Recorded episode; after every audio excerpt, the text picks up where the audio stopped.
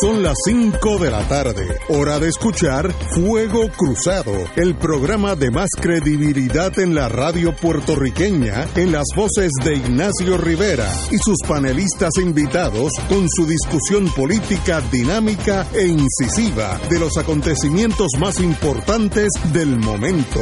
Fuego Cruzado comienza ahora.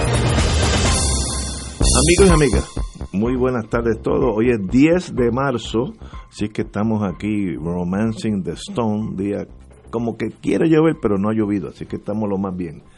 Como todos los martes tenemos al señor profesor Alejandro Torres Rivera. Muy buenas tardes, Alejandro. Buenas tardes para ti, Ignacio. Buenas tardes para Adolfo. Y buenas tardes para el público que escucha el programa, que es el elemento más importante del mismo. Y al amigo de Fuego Cruzado de los originales, Adolfo Clanz. Buenas tardes. Saludos, amigos. Recuerden que el dinero es cobarde, el capital no tiene patria y las corporaciones no tienen corazón. Esto lo dijiste hace como 10 años y hoy a mí me tomó 10 años Dame cuenta de acuerdo. Me he dado cuenta que es verdad. Pero ahí estamos, romancing the stone, como yo digo, disfrutando la vida. Bueno, tenemos que celebrar todos, tenemos un nuevo código electoral. ¿Celebran? Sí, bueno, no, ustedes, ustedes me guían. Oh. Puerto Rico se propone. Cuando, cuando tú has encontrado una celebración en un acto donde lo que procede es el pésame. Oye, sí, es que obviamente tenemos diferentes vertientes. Eh, hay un nuevo código electoral de Puerto Rico luego que las cámaras legislativas dieran el paso final a la versión final de la medida. Ahora pasa la señora gobernadora, que creo, si no lo ha firmado, pues lo firmaré eh, en el día de hoy. Eh, los grandes cambios, digo, hay muchos cambios. la HIP, la Junta de Inscripción Permanente, cambiaría de 144 oficinas en, en casi en todos los pueblos y en, en, las ciudades grandes muchas más a 12 así que se limita drásticamente la junta de inscripción permanente. Yo en eso estoy con ellos. Yo creo que es una pérdida de tiempo en, el, en la época de hoy eh, en, en casi todos los estados. Su tarjeta electoral es la licencia de conducir. Aquí eh, tenemos una estructura burocrática que no la brinca un chivo pero eso no vamos a cambiar eso de aquí a noviembre. Pero también hay algo que obviamente va a traer mucha más controversia. Eh, es como un, un proyecto piloto, el voto por internet. Con, eh, y yo pues, ahí sí que eh, antes se pensaba que era para el 2024, pero está, aunque en un proyecto piloto será por internet en noviembre. ¿Será eso posible tecnológicamente? Bueno, esperemos que sí. Yo estoy seguro, estoy mirando al futuro, que en el futuro casi inmediato, nosotros en Estados Unidos, bajo la bandera americana y algunos, un montón de países que también están adelantados, todo el mundo votará por internet, por su teléfono celular, porque nadie detiene la tecnología. Los dinosaurios trataron de detenerla una vez hasta que les nevó encima y se murieron de frío porque no estaban aclimatados para el calor. Por tanto, el voto por Internet es el futuro, indetenible. Ahora, se hace a la cañona, se hace inteligentemente, se hace con la salvaguarda jurídica o, humanas de, de, hacer un buen trabajo. Esos son factores que, no, pero no no atacan la problemática electrónica de que el mundo cambió. No yo sé de algunos muchachos que militan mayormente en, el partido del centro que les gustaría tener la papeleta aquella con cruces y, y contar los votos palito a palito. Pues ese mundo pudo haber sido más eficiente, aunque era muchísimo más lento, pero ya se acabó. No miremos en eso porque eso no va a volver. Pero hay gente que, que no, no tiene la capacidad de cambio.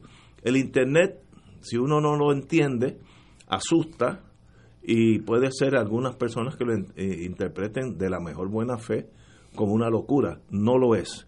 De aquí a 10 años el mundo entero votará por Internet. El mundo racional y adelantado, no, no, no los, los países que están en el tercer mundo.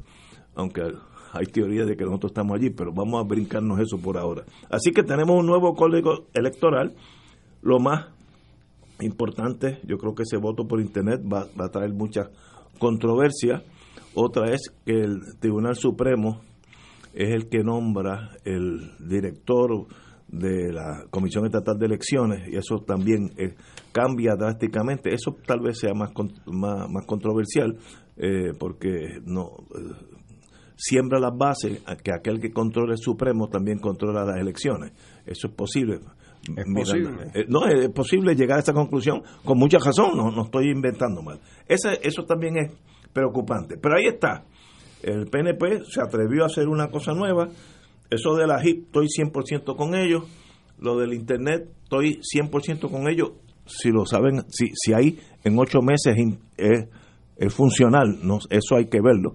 Y lo de la lo que el Supremo nombre el, el director de eh, estatal de elecciones, pues ahí hay cuáles, ahí tengo mis dudas. Compañero.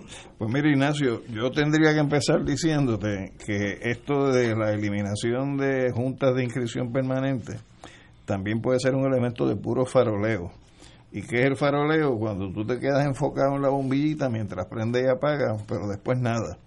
Porque si tú lees completo lo que dice, te dice, la comisión deberá continuar reduciendo los locales donde ubican las HIP en los precintos hasta su eliminación mínima o total, no más tarde del 30 de junio del 2023. Por lo tanto, ni es para ahora necesariamente que se va a proceder a hacer esa reducción. Y segundo, ¿quién le pone definición a qué quiere decir eliminación mínima o total? Es decir, ¿cuánto sería el mínimo para cumplir con ese proceso de eliminación? No se sabe. Entonces es puro faroleo porque estoy seguro que si eso estuviera en tu premisa, a lo mejor no estaría celebrando la determinación como se está plasmando en los titulares de prensa. Lo segundo es que cualquier tipo de proyecto de cambio en la estructura electoral de Puerto Rico, que se esté haciendo unos meses antes de las elecciones, hay una presunción que para mí es más que controvertible, pudiera ser una presunción total de que hay algún gato encejado en el proceso. Porque si se estuviera actuando de buena fe y se estuviera haciendo un proceso transparente, eso no se estaría haciendo apenas a unos meses de las elecciones, sobre todo en cambios donde, como ya se ha señalado por algunos de los que se expresaron en el proceso de discusión del proyecto, eh, esa forma como se está habilitando la ley permitiría que el 70% de los electores de Puerto Rico cayeran dentro de la posibilidad del llamado voto electrónico en un país donde tú tienes un gobierno donde ni siquiera en el lugar donde está la Comisión Estatal de Elecciones funcionan todos los aires acondicionados, donde incluso personas que desearían estar trabajando en los partidos de nueva inscripción están confrontando dificultades de presupuesto, de espacio y de habilitación de oficinas y en un país donde lo que ha venido ocurriendo en los pasados años es que aquí nada funciona. Entonces, ¿qué te garantiza a ti que vaya a funcionar un procedimiento nuevo de cara a unas elecciones en unos meses, meses con las transformaciones y modificaciones que se quieren hacer eh, en, en términos del contenido de este proyecto de ley? Así que me parece que hay que ver cuáles son las intenciones después detrás de lo que se plantea. Y yo creo que pudiera haber aquí un elemento dirigido a manipular un resultado, un elemento dirigido a tratar de obtener una ventaja en, el contexto de una situación electoral y pudiera haber aquí elementos que tengan que ver con la transparencia y, legitima, y legitimidad de lo que es el proceso electoral en Puerto Rico. Compañero Kranz. Sí, estamos de acuerdo. Y hay unos, unos aspectos de, de este proyecto de ley que ya sabemos que está aprobado. Pero miren lo simpático que son estos legisladores. Entre las decisiones que se escriben, si es así correcto lo que leemos en la prensa, le van a subir el sueldo a los comisionados electorales como parte de la ley. Le van a tirar un bizcochito. Sí, una chuletita para que... Una chuletita para que no discutan mucho, ¿verdad? Este, qué simpático, eso me agrada. Están muy conscientes. Los muchachos saben, saben. Seguro, cuando sabemos que esas posiciones no son a tiempo completo. Esas posiciones son... La teoría de que nadie le amarga un dulce. Eh, seguro, pero muy dadivoso el proyecto en ese sentido. El aspecto de cuándo va a entrar en vigor es que es efectivo para las elecciones de noviembre de este año. Ocho meses. Eso que es ya. Y habilitar el voto electrónico, que coincido que es una movida inteligente, y respectivo de quienes cualifican o no para el voto electrónico, ahí es que viene como usando tu lenguaje tan único, el tumbe.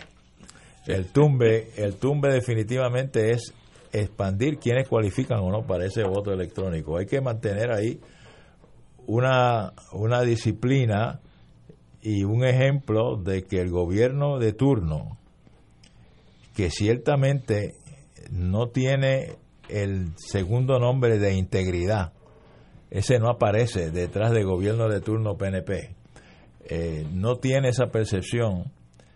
Esta ley, en ese aspecto, pone en duda la integridad del propósito de la ley. Si están hablando y son, oí esta mañana algunos legisladores decir, ese es un plan piloto. O sea, tú no haces nada la prueba en el proceso electoral. O sea, o tú llevas algo probado ya, pero no lo pones a prueba de verdad en unas elecciones.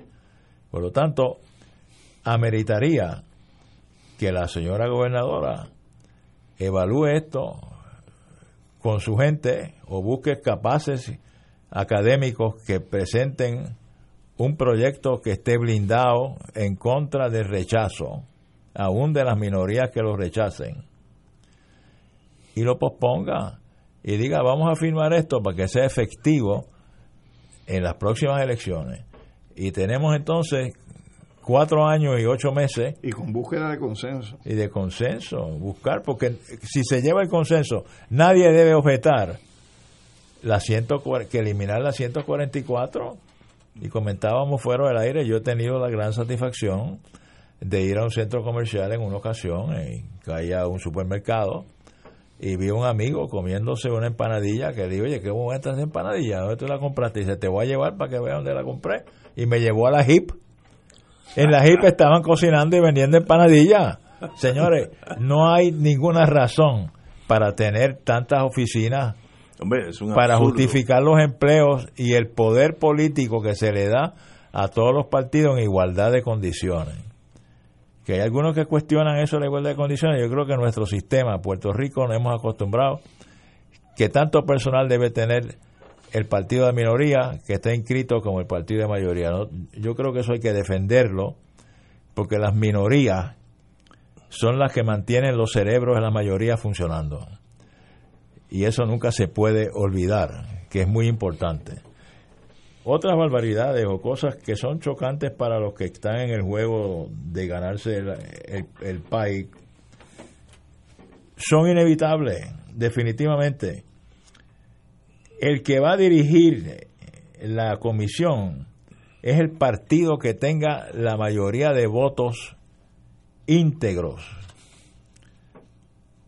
Y sabemos que el Partido Nuevo siempre va siempre ha tenido la mayoría de votos íntegros. Y ahora que las mayorías de los dos partidos principales se van a ir reduciendo cada vez más según pasen los procesos electorales con la llegada de aquellos que eran candidatos independientes y ahora se convierten en partidos en función esas mayorías las vamos a estar viendo probablemente. Tuvimos ya un gobernador con 41 puntos 30 y pico de puntos en la última elección podremos tener una dirección de la Comisión Estatal de Elecciones por cuatro años por un partido que tenga menos del 50% del total de los electores. También presenta un interrogante, y como dice Ignacio, fuera del aspecto tecnológico, un interrogante en cómo interpretamos nosotros lo que es la democracia. Porque la democracia participativa y la democracia cuantitativa, siempre hemos pensado que el que más votos tiene es el que manda. Pero ahora esa interpretación se va a cuestionar porque el organismo electoral es el que protege el proceso. Se supone que sea el fiscal de que los votos se cuenten bien, que la trampa no exista, imposible, porque mientras sean seres humanos los que manejamos las cosas, siempre va a haber un poquito de trampita aquí y allá. Pero en términos generales, señora gobernadora, no lo firme si es inmediato. Devuélvalo y que se posponga para el 2024. O, o que se entre a considerar seriamente cosas que no han sido incluidas en esa propuesta. Por ejemplo, ¿por qué si tú tienes el 6% de los votos, no tienes el 6% de los legisladores? Que sería un mecanismo para darle mayor eh, firmeza Ese- democrática ese al proceso. Sí, parlamentario pero ya eso es una enmienda europeo. constitucional. No, no, no, pero te estoy diciendo que, que son Sí. cosas que hay que ponerlas en el tablero de Sí, la discusión. Yo creo que es lógico. Y entonces, por ejemplo, tú podrías plantearte por qué a nivel de los municipios todavía el alcalde sigue o la alcaldesa sigue designando de dedo quienes le van a acompañar en una papeleta como asambleístas municipales, cuando tú podrías tener el mecanismo de una distribución, eh, ya sea por zona, ya sea por barrio, ya sea por comunidades, donde se pueda dar un proceso donde los que van a la asamblea municipal representen el interés de una comunidad y no la gente que son los socios o las socias. Eso, eso, eso es una percepción que tú traes que yo históricamente tuve la oportunidad en el momento histórico de estar presente y se logró que la Asamblea Municipal del Partido Popular prevaleciera con una candidata popular a una alcaldía que siempre la Asamblea la controlaba el PNP. Y se hizo ese estudio que tú acabas de decir y se, se hizo una selección demográfica, sociocultural Para y socioeconómica Sorry, y, y salió. y salió. repeat what you said? ¿Quiere- esta quiere máquina- que le repita de Que- nuevo? que Mira, me repita la historia. que te están A- grabando, a- que lo a- repita. A mi, a, mi, a, mi, a mi iPhone le interesó el tema. Vamos a una pausa, continuamos con los amigos. Fuego Cruzado está contigo en todo Puerto Rico.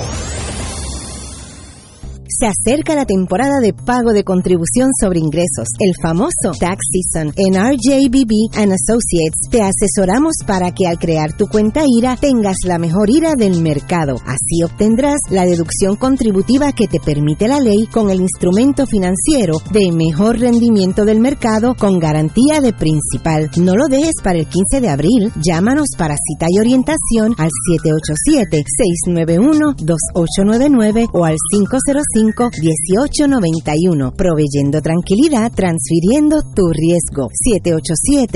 787-691-2899 o 505-1891. Entérate, el Papa Francisco nos indica que la vida se hace historia para que puedas contar y grabar en la memoria. Este año, más que nunca, debemos dar a conocer la vida en la historia. Y no cualquier vida, la vida de Jesucristo nuestro Salvador, que se hizo parte de la historia para que la pudiéramos contar. Únete a nosotros apoyando la campaña de recaudación de fondos Teleoro Digital para que juntos podamos seguir comunicando la verdad de Jesucristo a todas las gentes.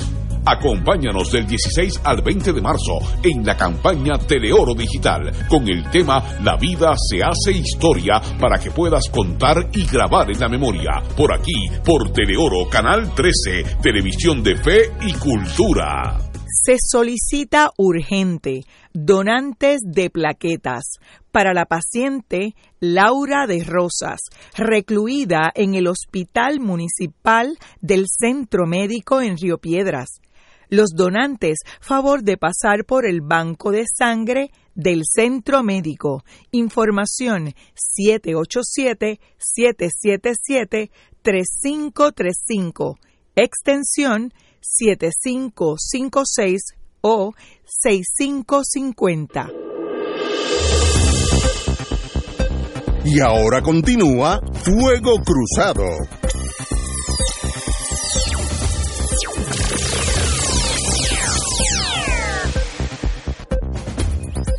Amigos y amigas, yo tengo que añadir que eh, el sistema nuestro electoral nace de la desconfianza del sistema. En la Comisión Estatal de Elecciones hay que tener todos los partidos velándose unos a otros. Si necesitas un janitor, tiene que haber cuatro janitors. Si necesitas alguien que opere el elevador, cuatro personas allí tropezando unos con otros, porque no hay confianza en el sistema. Estoy siendo un poquito cínico. Y yo creo que eso tenemos que cambiar. O confiamos en el sistema o no confiamos. Es una decisión eh, eh, importante en la vida de un país. Eh, lo importante del sistema, ya sea por internet, papelito a papelito, etcétera, es que aquel que vota se le cuenta el voto. Así de sencillo es. ¿Cómo llega ese contaje, ese conteo al número final de las elecciones? Pues ahí puede haber alta tecnología o literalmente palito a palito como era cuando yo empecé en la vida. Pero lo importante es que el voto cuenta de esa persona. El sistema electrónico, que en Estados Unidos ya comenzó a caminar, en algunos países ya eso está más adelantado que en Estados Unidos. Eso es la vida. Usted no puede quedarse pensando que está en el 1950 porque ya no es el 50. Eh, si lo estamos haciendo bien, eso es otra novela, porque ahí tú puedes hacer una cosa excelente o puedes hacer una porquería. En ocho meses, ese sistema va a estar instalado. Si yo fuera apostador, yo diría que no así off, off the hand, primero el dinero la, la, la, Junta de Control Fiscal tendría que aprobarlo. No sé, eso tomará, si sale bien, tres, cuatro años, si sale bien. Pero la idea en sí no es detenible. Usted no puede detener el pasar del tiempo. Y aquellos que los hacen, pues bueno, se llevan frustraciones, van a decir que ya esto está todo corrupto, pero doña Yuya que votó allá en Adjunta, votó por el partido X, ese voto le contó, eso es lo importante. Porque de ahí para abajo, pues todo lo otro sucede, ¿no? El que gane, gane y el que pierda, pierda. Pero, pero desconfiar de los cambios, yo creo que es un error. Primero, que no, no lo puedes detener. Es imposible detenerlo. Usted no puede detener, quedarnos en la edad de, de las maquinillas, porque ya las maquinillas casi ni existen. ¿Te acuerdas con las copiadoras aquellas cuando salieron? Era un evento, ya es, casi absurdo. Lo mismo en el voto eh, electoral. El voto se irá moviendo hacia el Internet, donde si yo estoy en Argentina de vacaciones con el iPhone mío, puedo votar en las elecciones de aquí porque soy residente. Estamos partiendo de la honestidad que sí soy residente de Bonafide. O sea, no es, no estoy pensando en el tumbe. Eh, más, que honestidad, hay que buscar garantías. Garantías, ¿no? Y, cuando tú dices lo electrónico, tienes razón. O sea, cuando tú disparas una flecha, tú no la paras en el aire. Vamos a empezar por ahí. Así que ya la, electrónica está parte de la vida nuestra, ya se disparó esa flecha. no se puede Entonces, en ese sentido, lo que tú tienes que buscar son mecanismos que garanticen que va a ser un proceso serio mecanismos que garanticen que tú vas a confiar en el proceso, independientemente tú pienses distinto a como yo piense a la, a la hora de votar, y eso tú no lo logras empujando a la traga a un proceso sin consenso eh, unos meses antes de las elecciones. Yo creo Por lo tanto, e, es, esa, esa propuesta que se acaba de aprobar hoy y que va a ser enviada a la gobernadora está ya maculada por la forma en que se siguió el proceso. se debe posponer. Se debe en ocho meses, eso tiene las garantías básicas. Esa es la pregunta. si, no, la tiene, no, no, funcionan las máquinas que compraron para las votaciones anteriores. tiene la garantía de que no va a funcionar. eso es así. Pues, si no se puede garantizar que el voto del último ciudadano se cuenta como lo votó, no debe implementarse. Porque entonces la, la otra alternativa es una queja civil Oye, lo, y, lo, someten simultáneamente con la consulta que ya que eso viene amarrado. No, yo viene amarrado porque el tumbe está ahí. Ahí yo el tumbe está ahí yo perdona que te lo diga, pero está ahí. el tumbe está ahí. Oye, hoy estoy encontrado con Oye, de paso a las seis viene el doctor Cabanilla del auxilio mutuo para ah, hablar de, de, la de lo que no debemos coger en estos días. Vamos a hablar de eso ahorita, pero estadidad sí o no va a estar en la papeleta. Así que ustedes, no sé por dónde por qué sendero tomarán. Yo tomaré por el sendero del sí y algunos de ustedes puede ser que tome por el sendero del no, pero es importante, bueno, yo creo que sí, para los estadistas es importante. Yo creo que eso es como un termómetro que mide por dónde vamos. Si no sacamos mayoría, porque decir que la estadía está muerta. Si Y, sacamos- bueno, si- ahí es que viene el problema. y si sacamos una gran mayoría, quiere decir que pues, estamos en la pelea. No quiere decir que al otro día Estados Unidos nos va a hacer Estado, porque no es no, vinculante. el, el propósito, el, el- el- la ley lee que es inmediato, o sea, vota porque inmediatamente sea un Estado. Bueno, o sea, eh, ahí es que viene el primer a la error. Comisión de Igualdad y tiene un plazo para hacer su gestión. Sí. no, no, el problema le, es le que- puede dar cinco, cinco días. El problema es allá. El, el problema es que también esto está predicado en el faroleo. Sí, Empezando porque no es un plebiscito, esto es un referéndum. un referéndum. ¿Cuál es la diferencia? La diferencia es que en un plebiscito tú sometes distintas opciones y tú escoges entre ellas. Veo. Si es un referéndum, te someten una propuesta y tú dices sí, Sí o no. o no. Eso Entonces, es. en ese sentido, ni es plebiscito, ni es ejercicio de autodeterminación y mucho menos va a cumplir con los 2.5 millones de pesos que ellos quieren utilizar para este tipo de No consulta se lo van a dar. que Porque no no se los van a dar porque la ley allí establecía que en, en lo que tiene que ver con el Congressional Task Force on Economic Growth en Puerto Rico, el informe que es del 26 de diciembre del 16 dice que la, la asignación de dinero es para una campaña educativa, campaña educativa Que no va a haber. entre fórmulas Veo. constitucionalmente válidas en los Estados Y Unidos. no- aquí y no aquí no hay nada de eso. Por lo tanto, pensar que se va a asignar un centavo de eso, ni pensarlo. Eso no aplica. Segundo, estaba condicionado que el secretario de Justicia de los Estados Unidos validara las definiciones. Tampoco aquí hay definiciones. No, Tercero, esto, es, esto es criollo nuestro. tercer- ¿Sí o no? Sí, pero aquí están diciendo lo contrario. Y te dicen que esto es un proceso de reparación de agravio y no te dicen No, cuál no, es el agravio. Los muchachos. Y entonces lo, lo otro es que en la medida en que sea una consulta, sí o no, que es referéndum, tú puedes entonces posicionarte. Yo en mi caso, si voy a votar y eso va a estar en la papeleta, yo no voy a dejar de votar en contra de la estadidad. O sea, yo voy a votar no a la estadidad y yo creo que hay la capacidad en este país, si los distintos sectores se unen para dejotar esa propuesta, partiendo del reconocimiento de que no es una consulta de estatus, que no es eh, un mecanismo de naturaleza plebiscitario, pero sí pudiera ser un mecanismo para el rechazo a la estadidad.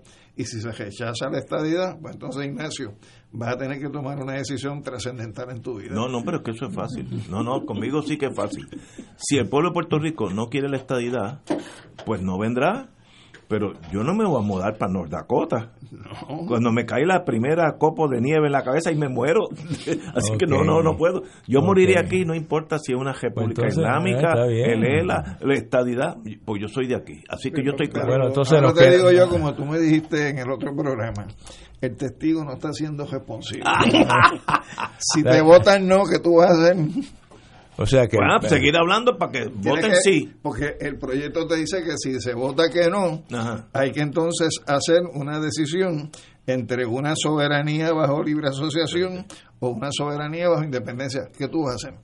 No necesariamente... Ninguna de las anteriores. Me, me- me No quedo en casa y no. digo que todo eso fue un fraude. No necesariamente, porque tú lees, este, el amigo aquí lee lo que dice, La- la ley. como si fuera el oráculo, la ley federal. muchachos, se O sea, dice- se cita la ley federal cuando conviene, pero mira acá.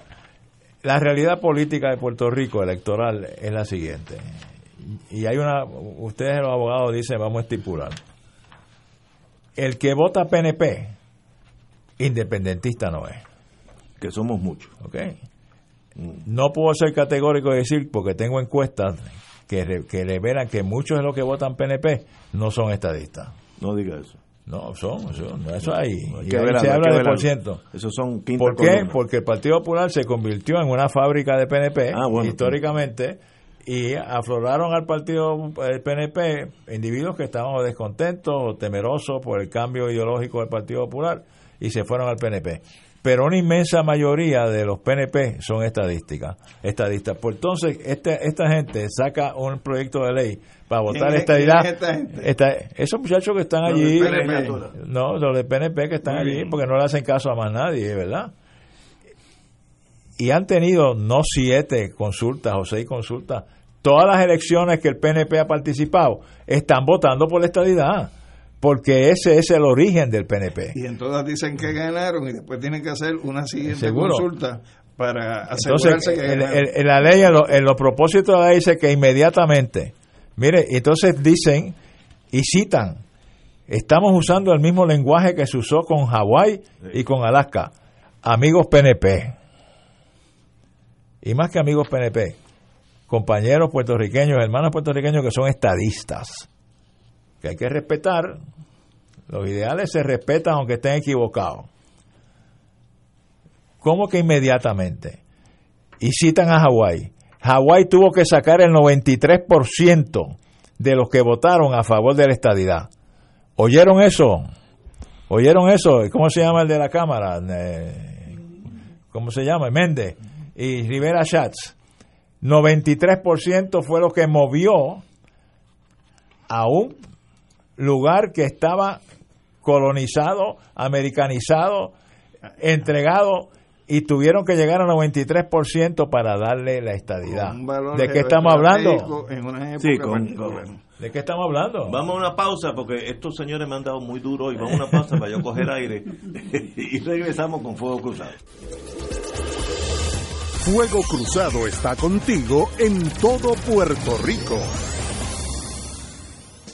En el restaurante Marisquería Reina del Mar, nuestros platos están confeccionados con ingredientes frescos para realizar el sabor gourmet internacional con un toquecito criollo. Festival de langosta fresca del país, dos libras en su plato por 39.95 un acompañante. Venga y pruebe los deliciosos langostinos de roca preparados al ajillo o en salsa de brandy y espinaca. Un plato exquisito. Cortes de pescado, rodaballo, merluza, salmón y chillo frito, ensaladas y parrillada de mariscos. En nuestro menú diario, serenata de bacalao y cabrito guisado deshuesado. Restaurante y marisquería Reina del Mar, ambiente elegante y familiar con atenciones de primera, abierto de lunes a viernes y domingos desde las 12 del mediodía, localizado frente al Centro Judicial y Estación Piñero del tren en Atorrey, 754-9933. Contamos con ballet parking y abierto días feriados. Radio Paz te ofrece el mejor motivo para levantarte temprano y disfrutar el comienzo de un nuevo día de lunes a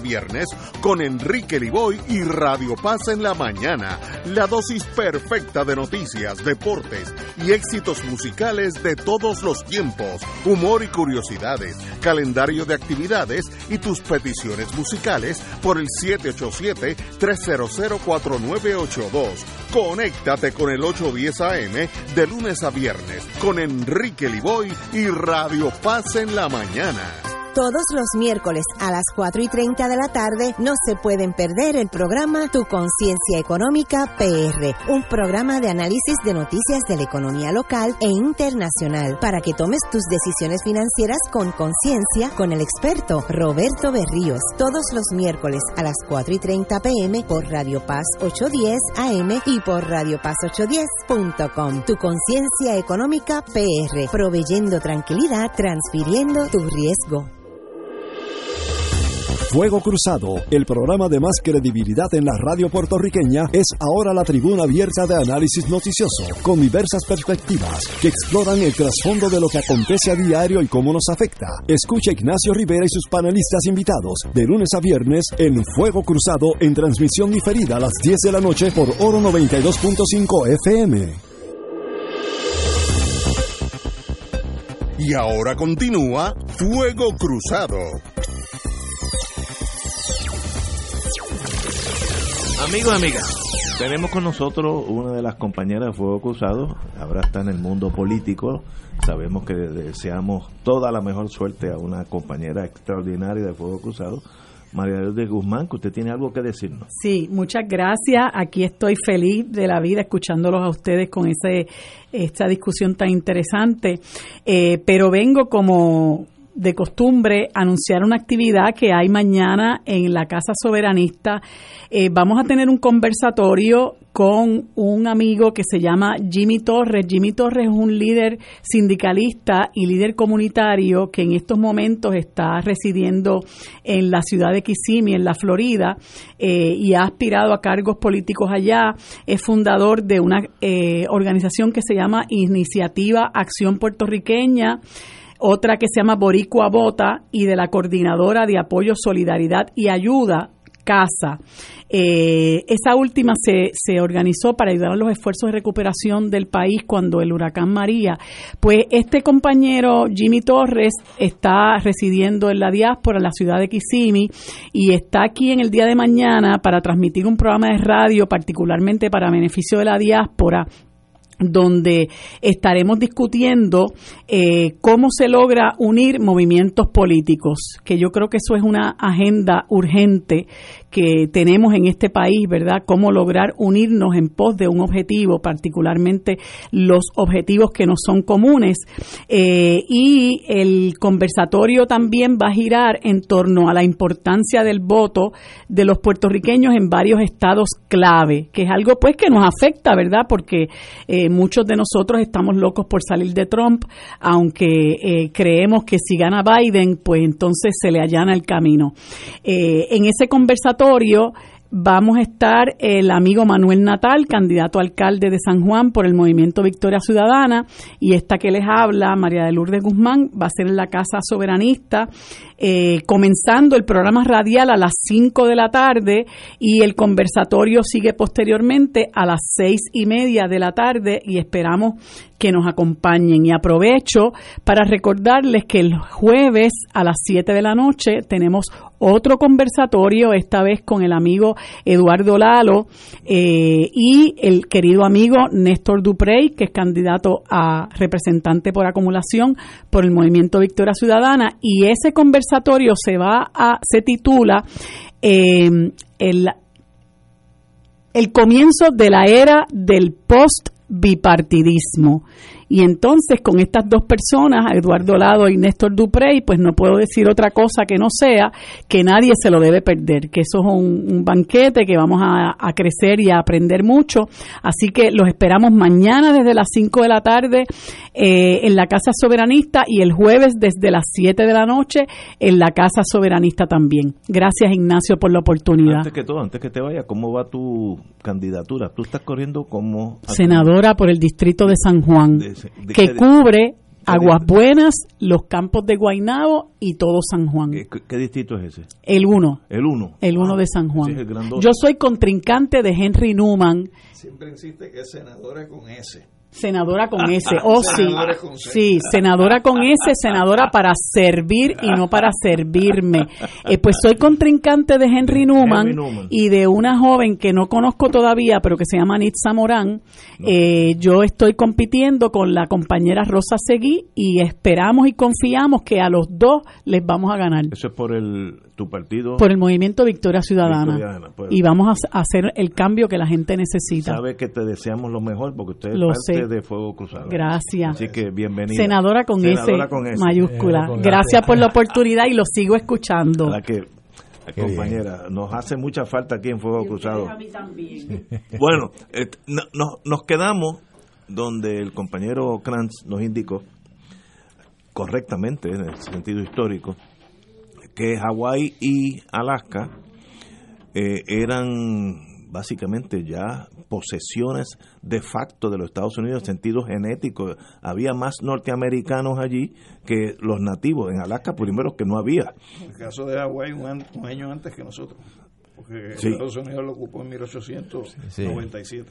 Pero hubo un desplazamiento social donde en Estados Unidos, eh, si uno va a Hawái, la gran mayoría de las personas son norteamericanos, no, no, no son hawaianos. Eh, así que eso se cae de la mata que sacaron, es más, no sé cómo sacaron 93, debieron haber sacado 97.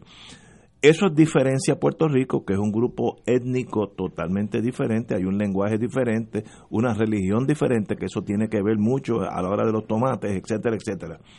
Ah, que eso nos pone el, la carrera más empinada, pues seguro. Eh, que en el caso de Hawái y Alaska, en medio de la Guerra Fría, era un movimiento estratégico de primera. Coger esos dos bizcochos, uno porque la, el petróleo que tiene Alaska tiene más que Texas, con eso se lo digo todo, y segundo Hawái porque implantaba la bandera americana para siempre en el medio del Pacífico. Así que si yo hubiera sido un norteamericano de West Virginia, digo, no, soy, echa esto para acá porque yo gano. Hay, un dato que es importante precisar, Ignacio, que es que en el caso de Hawái, no es que hubo desplazamiento de la población. Es que hubo sustitución. Sustitución, esa es la palabra que usted. Sin sacarlo. En el caso Sí, sí, nuestro, en el caso nuestro ha sido GB, se ha ido población nuestra hacia los estados, pero todavía No. seguimos muchos aquí Sí, no. y no ha habido tanta población estadounidense que se haya radicado en Puerto Rico. aquí- En el caso de Hawái, la población se quedó, la originaria, pero llegó población de los estados, por lo tanto se convirtieron en mayoría, además que los militares las bases que estaban estacionados también votaron votaron. también. No, no, pero es que Estados Unidos quería esa manzana bonita y colorada en el medio del Pacífico. Los imperios hacen lo que le conviene a los imperios. Yo, senador, miren, aunque hubieran votado en contra, la hago Estado porque necesitaba, allí hay una clase de base de la Marina de Guerra. Bueno, eh, pensemos en Pearl Harbor. Eh, Ahora es el doble, eh, estratégicamente tiene fuerza aérea, Strategic Air Command, todas esas burundangas eh, submarinos.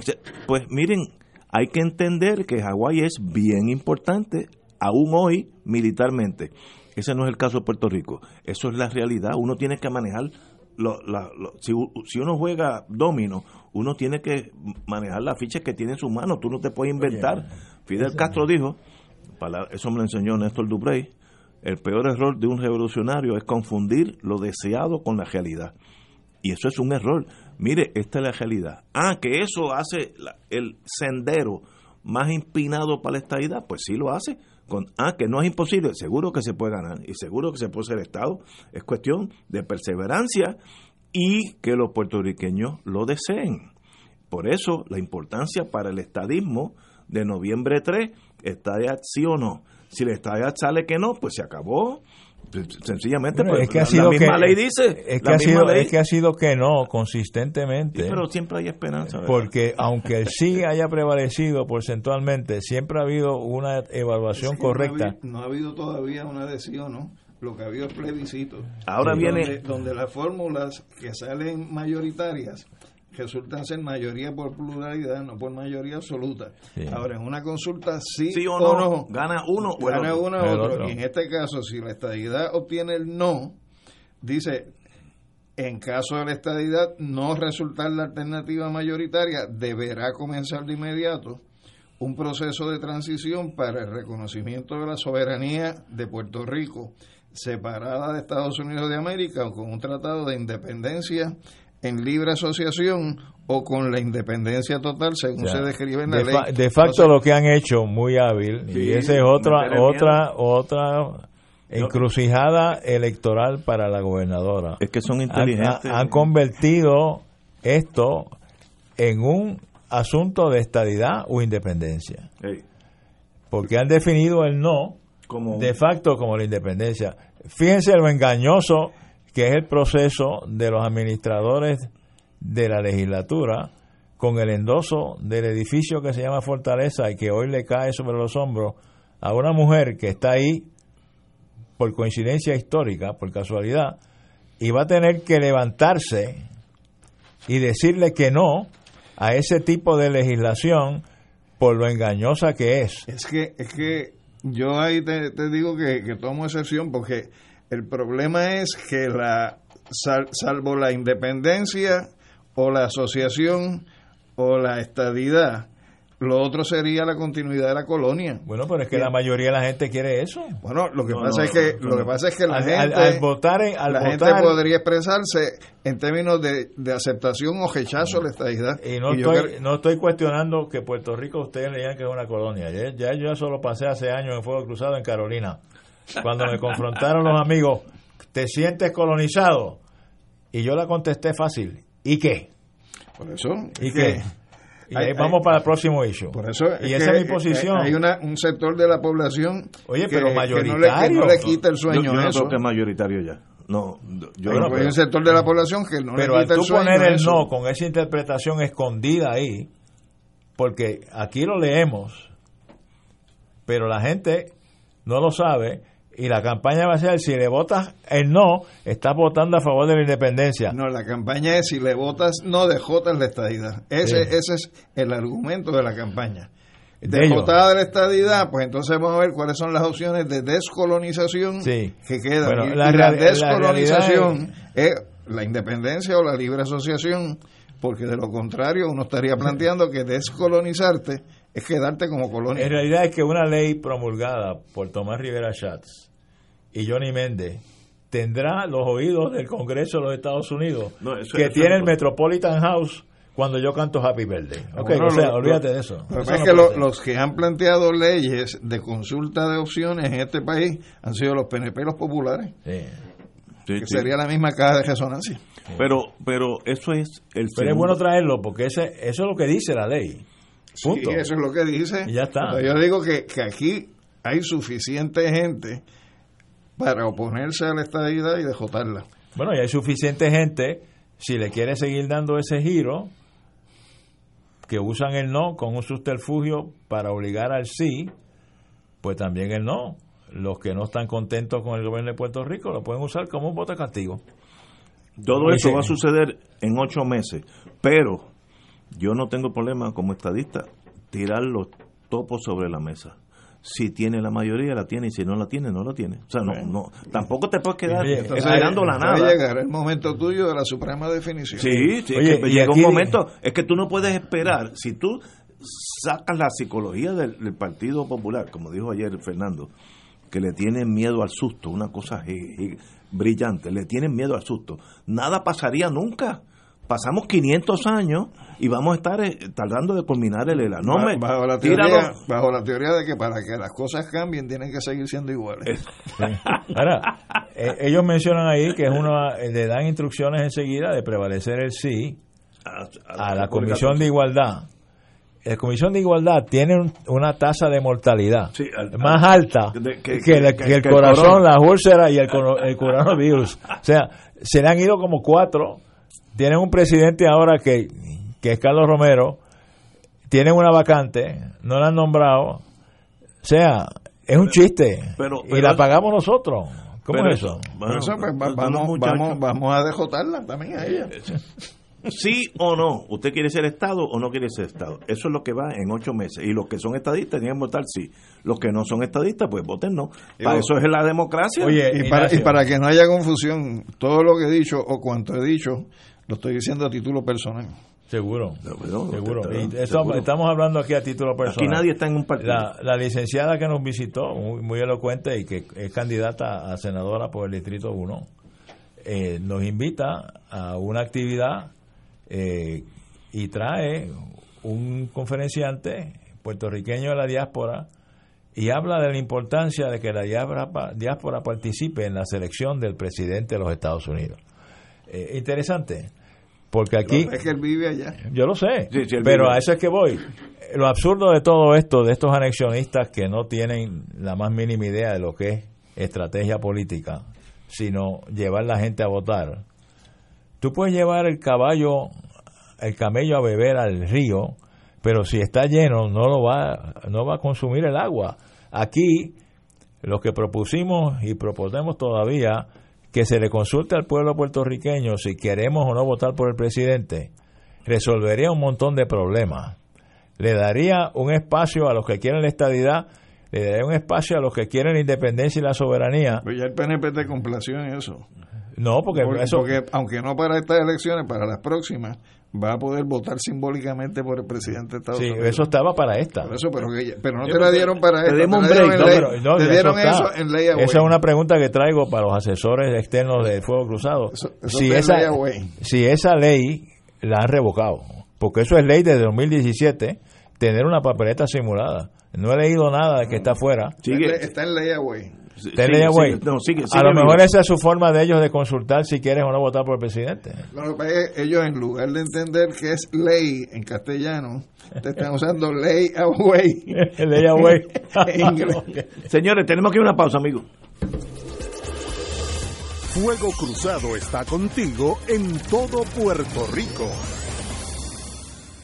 Radio Paz te ofrece el mejor motivo para levantarte temprano y disfrutar el comienzo de un nuevo día de lunes a viernes con Enrique Liboy y Radio Paz en la mañana. La dosis perfecta de noticias, deportes y éxitos musicales de todos los tiempos, humor y curiosidades, calendario de actividades y tus peticiones musicales por el 787 300 4982. Conéctate con el 810 AM de lunes a viernes con Enrique Liboy y Radio Paz en la mañana. Todos los jueves Radio Paz y la Administración del Seguro Social te ofrecen un espacio informativo para orientarte y aclarar tus dudas sobre los derechos, requisitos y obligaciones para poder disfrutar de sus beneficios. Plantea tus preguntas por el 787-300-4982 y conoce antes que nadie los detalles concernientes a cambios y nuevas regulaciones, escuchando todo sobre Seguro Social con Víctor Rodríguez los jueves de 2 a 3 de la tarde por Ante la posibilidad del inicio de una cadena de contagio con el coronavirus, el uso de medidas básicas de prevención serán de gran importancia para todos. Mantenga distancia de personas ya contagiadas o sospechosas de estarlo. Estar en áreas cerradas con ellos podría ser de alto riesgo. Manténgase informado de fuentes oficiales médicas y de salud pública para no crear confusión. Protéjase del coronavirus y otras enfermedades transmisibles. Este mensaje es una aportación de servicio público de la Asociación Médica de Puerto Rico, Clínica Borinquen Medical Services y esta emisora. Y ahora continúa Fuego Cruzado.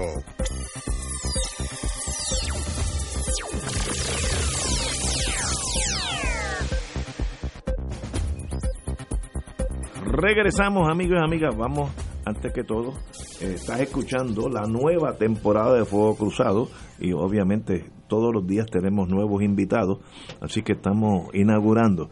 Y como eh, el tema del coronavirus eh, está por todo el mundo literalmente, tenemos a alguien, para yo no irme en pánico cada vez que leo la prensa y veo la televisión, en Estados Unidos uno pensaría que los rusos están bajando de Canadá, es una cosa de vida o muerte. Tenemos con nosotros el distinguido doctor don Fernando Cabanillas del Hospital Auxilio Mutuo, Centro de Cánceres, Centro de Cáncer del Auxilio Mutuo. Yo soy o fui paciente de él. Me gustaría decir que fui, pero uno nunca sabe. Pero estuve bajo su atenta oficina por un, tiempito, eh, de eso hace ya un tiempo, así que le agradezco su servicio. Pero como el tema ahora es coronavirus, ya no hay otro problema en el mundo, sobre todo si tú prendes la televisión en Estados Unidos, a cualquier hora, en cualquier estación, están hablando de coronavirus. Es una fijación mundial con, con esta enfermedad eh, y uno se va asustando, uno que no es doctor, pues uno dice, espérate, la edad mía ya yo no estoy para coger ni un resfriado, así que ¿qué hago? Me quedo en casa. Eh, eso tal vez sea peor que el coronavirus, pero eh, ¿por dónde vamos? Don Fernando Cabanilla, médico. Bueno, en primer lugar, gracias por invitarme de nuevo, es un privilegio, Ignacio, compartir el micrófono. Eh, bueno, la situación se está poniendo bastante seria, no es en Puerto Rico ni en Estados Unidos, nada más que uno prende el televisor, porque mi esposa ahora tenía la televisión española y lo único que hablaba era de, coronavirus también, así que la situación está bien crítica. Entre España e Italia ya cerraron, ya no están yendo viajes de, España a Italia. Y ahora pues con la situación en, en Nueva York, que está todavía más seria, ¿no? Porque el brote se ha puesto se ha tornado bien serio en, Nueva York. Empezaron como dos o tres casitos y ya van, si no me equivoco, como por 160 o más. Y entonces eh, tuvieron que llamar la Guardia Nacional para cerrar un, área allí que parece que una donde se concentraba más el coronavirus. Pero me preocupa no solo por, los neoyorquinos, eh, me preocupa también porque el tráfico aéreo entre Puerto Rico y Nueva York ya tú sabes cómo es. Así que si está allí, olvídate que si no está aquí ya es un milagro, porque aquí hay aviones todos los días de Nueva York a San Juan y también en Miami. En Miami también ya existe la, el coronavirus, así que yo creo que sería meter la cabeza debajo de la tierra como, como las avestruces, es decir que aquí no va a pasar nada. Ya el secretario de Salud que había dicho anteriormente que, que la única forma que el coronavirus llegaría a Puerto Rico sería si viene algún ilegal no me digas eso que me da ganas de llorar. al mes después tuvo que decir la llegada del coronavirus es inminente. Sería irresponsable decir lo contrario. Así que la, situación es preocupante. No, no, Pero, y, y, qué hace el ciudadano promedio, empezando por, por mi persona? ¿Qué hago yo con mi vida? Lavarme las manos, evitar tocar las personas, etcétera, etcétera. Además de eso, ¿qué hago? Hacer como hicimos aquí ahora, este, nos damos el saludo asiático, sí, tocamos la mano con los codos. dice aquí, me está enseñando que el coronavirus se infiltra en una cumbre de mandos militares de la OTAN en Alemania. Eso es comunismo, eso, eso fue forzado, eso no es... Pues, ¿Qué hacemos? Este, no, ¿qué hacemos? Primero yo camino siempre eh, con, un potecito de sanitizer. Y tengo, Hand sanitizer. tengo uno grande que entonces lo vacío aquí como se acaba esta. La vez de Ah, bueno. Entonces, Yo creo que se van a pelar las manos, porque como cada 15 minutos yo me, me pongo el sanitizer en las manos. Pero es que usted está en un hospital, así que usted tiene que tener mucho más cuida, cuidado que nosotros, ¿no? imagina la, el riesgo que hay, porque no es que toques a, una persona que tenga coronavirus, ¿eh? es que la persona que, que, tiene coronavirus si ha tocado o si está incubando y toca un mango de una puerta o, cuando va a echar gasolina, pues allí se queda el virus por, no se sabe cuánto, porque se decía que hasta nueve días, pero realmente esas estadísticas eh, no, no, son este, totalmente correctas, porque esas, esas estadísticas son con los, hay varios tipos de coronavirus y esas estadísticas son el coronavirus SATO, eh, que no, no, no, es ni el, ni el, SARS, ni el MERS, ni es el SARS-CoV-2, sino son los coronavirus que, que, le dan catarro a los niños y eso, eso pues dura más tiempo, pero realmente se piensa que, que, el, que el nuevo coronavirus este 2019 que no dura tanto tiempo como, como los otros, pero seguro que dura por lo menos varias horas. Así que yo estoy paranoico, ¿no? Cada vez que, que, abro una puerta, enseguida me, me pongo hand sanitizer y hay que usar cierta técnica, no es no es una chapucería así de pasársela rapidito así. Tienes que estar 20 segundos, ponen primero en las palmas de las manos, después ponen la una mano encima de la otra y entre, entre los dedos frotan las manos y después hacen lo mismo con la otra. Y luego entonces eh, coges los pulgares y los frotas también con la otra mano.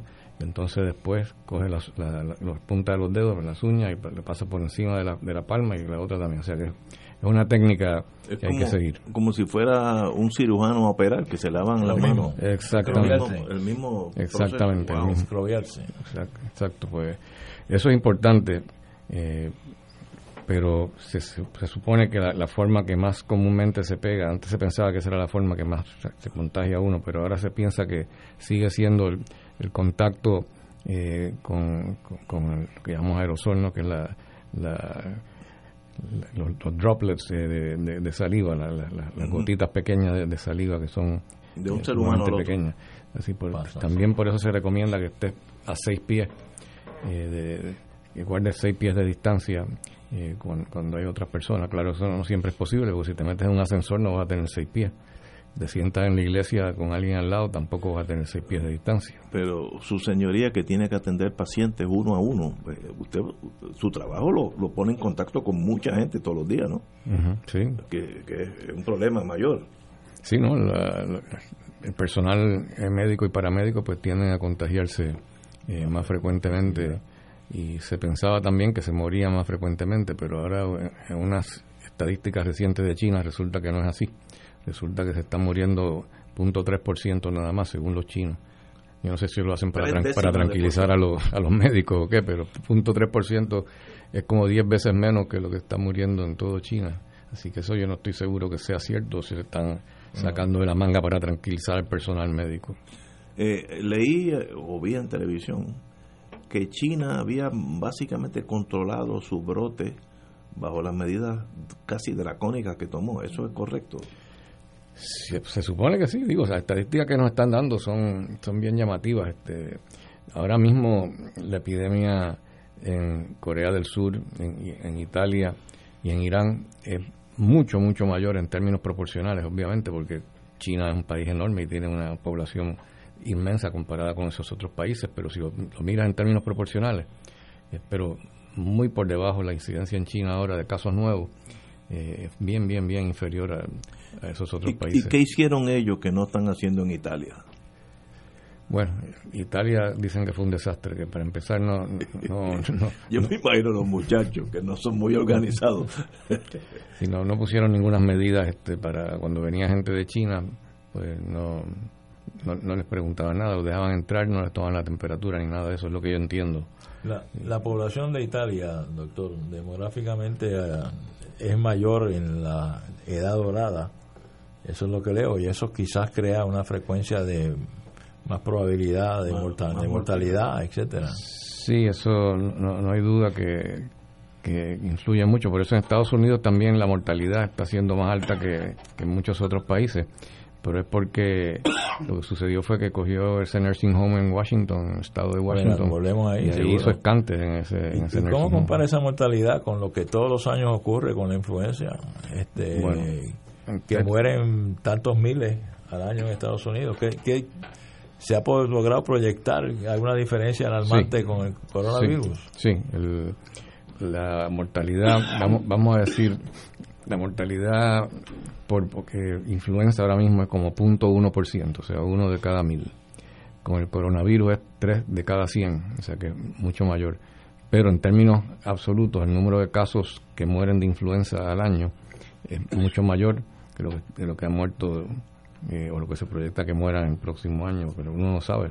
Si la epidemia se pone peor, pues probablemente va, a ser más grande. Pero ahora mismo eh, la cantidad de personas que mueren de, influenza todos los años eh, es bastante alta, pero es porque la influenza es sumamente contagiosa y se riega por todo el mundo mucho más rápido.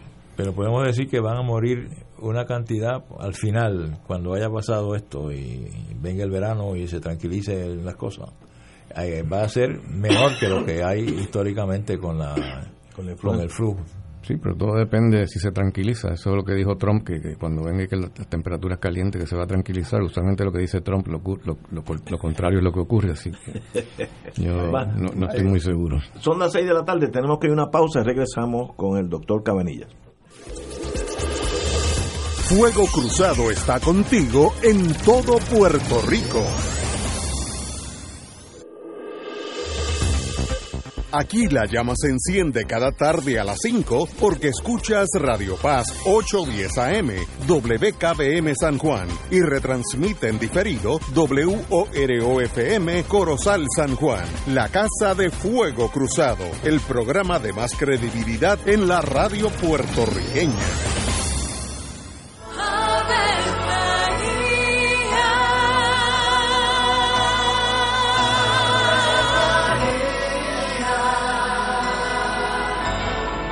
El ángel del Señor anunció a María. Y ella concibió por obra del Espíritu Santo. Dios te salve María, llena eres de gracia, el Señor es contigo. Bendita tú eres entre todas las mujeres, y bendito es el fruto de tu vientre Jesús. Santa María, Madre de Dios, ruega por nosotros pecadores, ahora y en la hora de nuestra muerte. Amén. He aquí la esclava del Señor. Hágase en mí según tu palabra. Dios te salve María, llena eres de gracia, el Señor es contigo. Bendita tú eres entre todas las mujeres y bendito es el fruto de tu vientre Jesús. Santa María, Madre de Dios, ruega por nosotros pecadores, ahora y en la hora de nuestra muerte. Amén. Y el Verbo se hizo carne. Y habitó entre nosotros. Dios te salve María, llena eres de gracia, el Señor es contigo. Bendita tú eres entre todas las mujeres, y bendito es el fruto de tu vientre Jesús. Santa María, Madre de Dios, ruega por nosotros Ruega por nosotros, Santa Madre de Dios. Para que seamos dignos de alcanzar las promesas de nuestro Señor Jesucristo. Oremos. Derrama, Señor, tu gracia sobre nosotros, que por el anuncio del ángel hemos conocido la encarnación de tu Hijo, para que lleguemos por su pasión y su cruz a la gloria de la resurrección, por Jesucristo nuestro Señor. Amén. Gloria al Padre, al Hijo y al Espíritu Santo. Como era en un principio, ahora y siempre, por los siglos de los siglos. Amén. Un club rotario es casa de jóvenes y adultos, de hombres y mujeres, que comparten y viven los deseos de servir a los demás en un ambiente socialmente sano y productivo. Mensaje del Club Rotario de Río Piedras. Y ahora continúa Fuego Cruzado.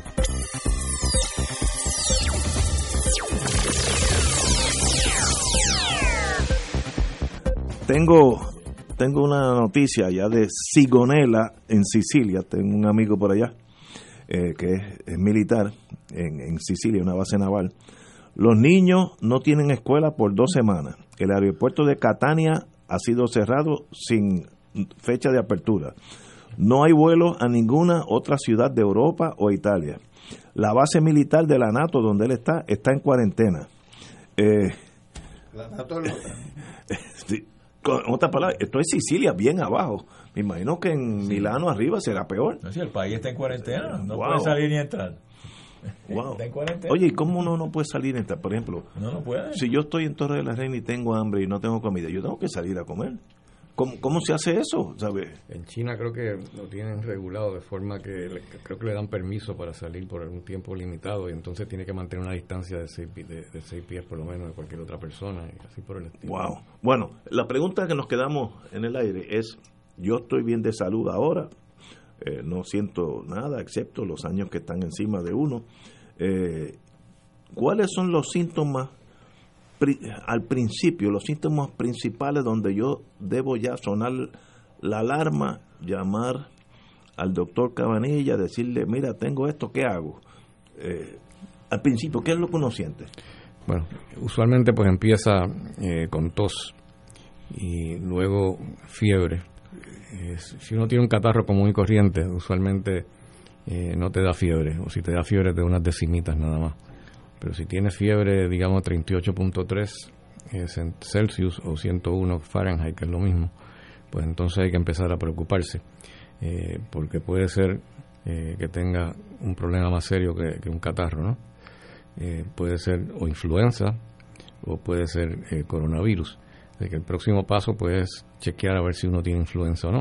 Ok, y yo tengo esos síntomas ¿Y cómo me chequeo? No voy a ir al, hospital, sentarme allí en emergencia porque voy a hacer lo peor, ¿no? ¿Qué, uno hace? Lo que recomienda el CDC, y es, difícil de, tragar esto, pero el, CDC recomienda que se quede en la casa. Eh, si no está muy enfermo, obviamente si está muy enfermo pues tiene que entonces ir a sala de emergencia, pero si no está muy enfermo pues te quedas en la casa. El problema es que si tienes influenza y te quedas en la casa pues no, no te puedes hacer la prueba de influenza.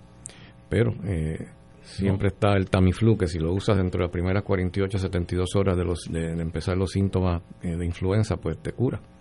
Si esperas más de eso, pues no te vas a curar. Así que eh, yo pues recomiendo que sí, que si que tienes algo leve, que tienes tos, eh, tienes fiebre. pero que está funcional, pues te quédate en tu casa en aislamiento, te pones tú mismo en aislamiento, ¿no? Hasta que te pase eso. Ahora, si te, pones muy malo, empiezas a tener más problemas, que te sientas horrible, que te, que te empiezas a poner eh, eh, corto de respiración, pues entonces ya la cosa es mucho más seria, porque ya puedes tener entonces la pulmonía del coronavirus o de influenza, porque influenza puede dar pulmonía también. En ese caso, pues tienes que ir a sala de emergencia, pero debes llamar a sala de emergencia y avisarle que vas para allá para que te atiendan expreso, como te pongan esperando allá afuera. ¿Cómo atienden a una, una sala de emergencia que está llena y cuando si el paciente es responsable y alerta, yo creo que tengo una condición que puede ser coronavirus. ¿Cómo manejan la sala de emergencia eso? O sea, ¿hay un pues, espacio aislado para atender al paciente? Eh, depende de la sala de emergencia. En el auxilio tenemos dos cuartos de aislamiento que tienen presión negativa, lo cual quiere decir es que el aire eh, no está saliendo del cuarto hacia el resto de la sala de emergencia, sino que el aire está entrando al cuarto y de esa forma pues no, no están saliendo toda, o sea, el virus para afuera si lo ponen ahí, ahí, se atiende entonces. Y hay la prueba son, que son dos cuartos. que venga de Estados Unidos, doctor, porque aquí hay un laboratorio, creo que el laboratorio Toledo leí que ya dice que va a tener la prueba localmente. Eh, hay varios. Bueno, sí, bueno. Hay, hay varias. Bueno, para empezar, ya, ya no se está, no se supone que se esté mandando ya a Atlanta. Creo que a partir de mañana el Departamento de Salud local eh, ya tiene eh, la, la, potestad de hacer la, y tienen supuestamente ya el kit que se les mandó del CDC para hacer la prueba. Eh, entonces, el problema es si la quieren hacer, ¿no? Yo espero que sí, que sean más liberales, porque hasta ahora pues habían estado siendo bastante restrictivos en, en cuanto a hacer la, prueba. Eh, hay cantidad de casos eh, que, no se les hizo.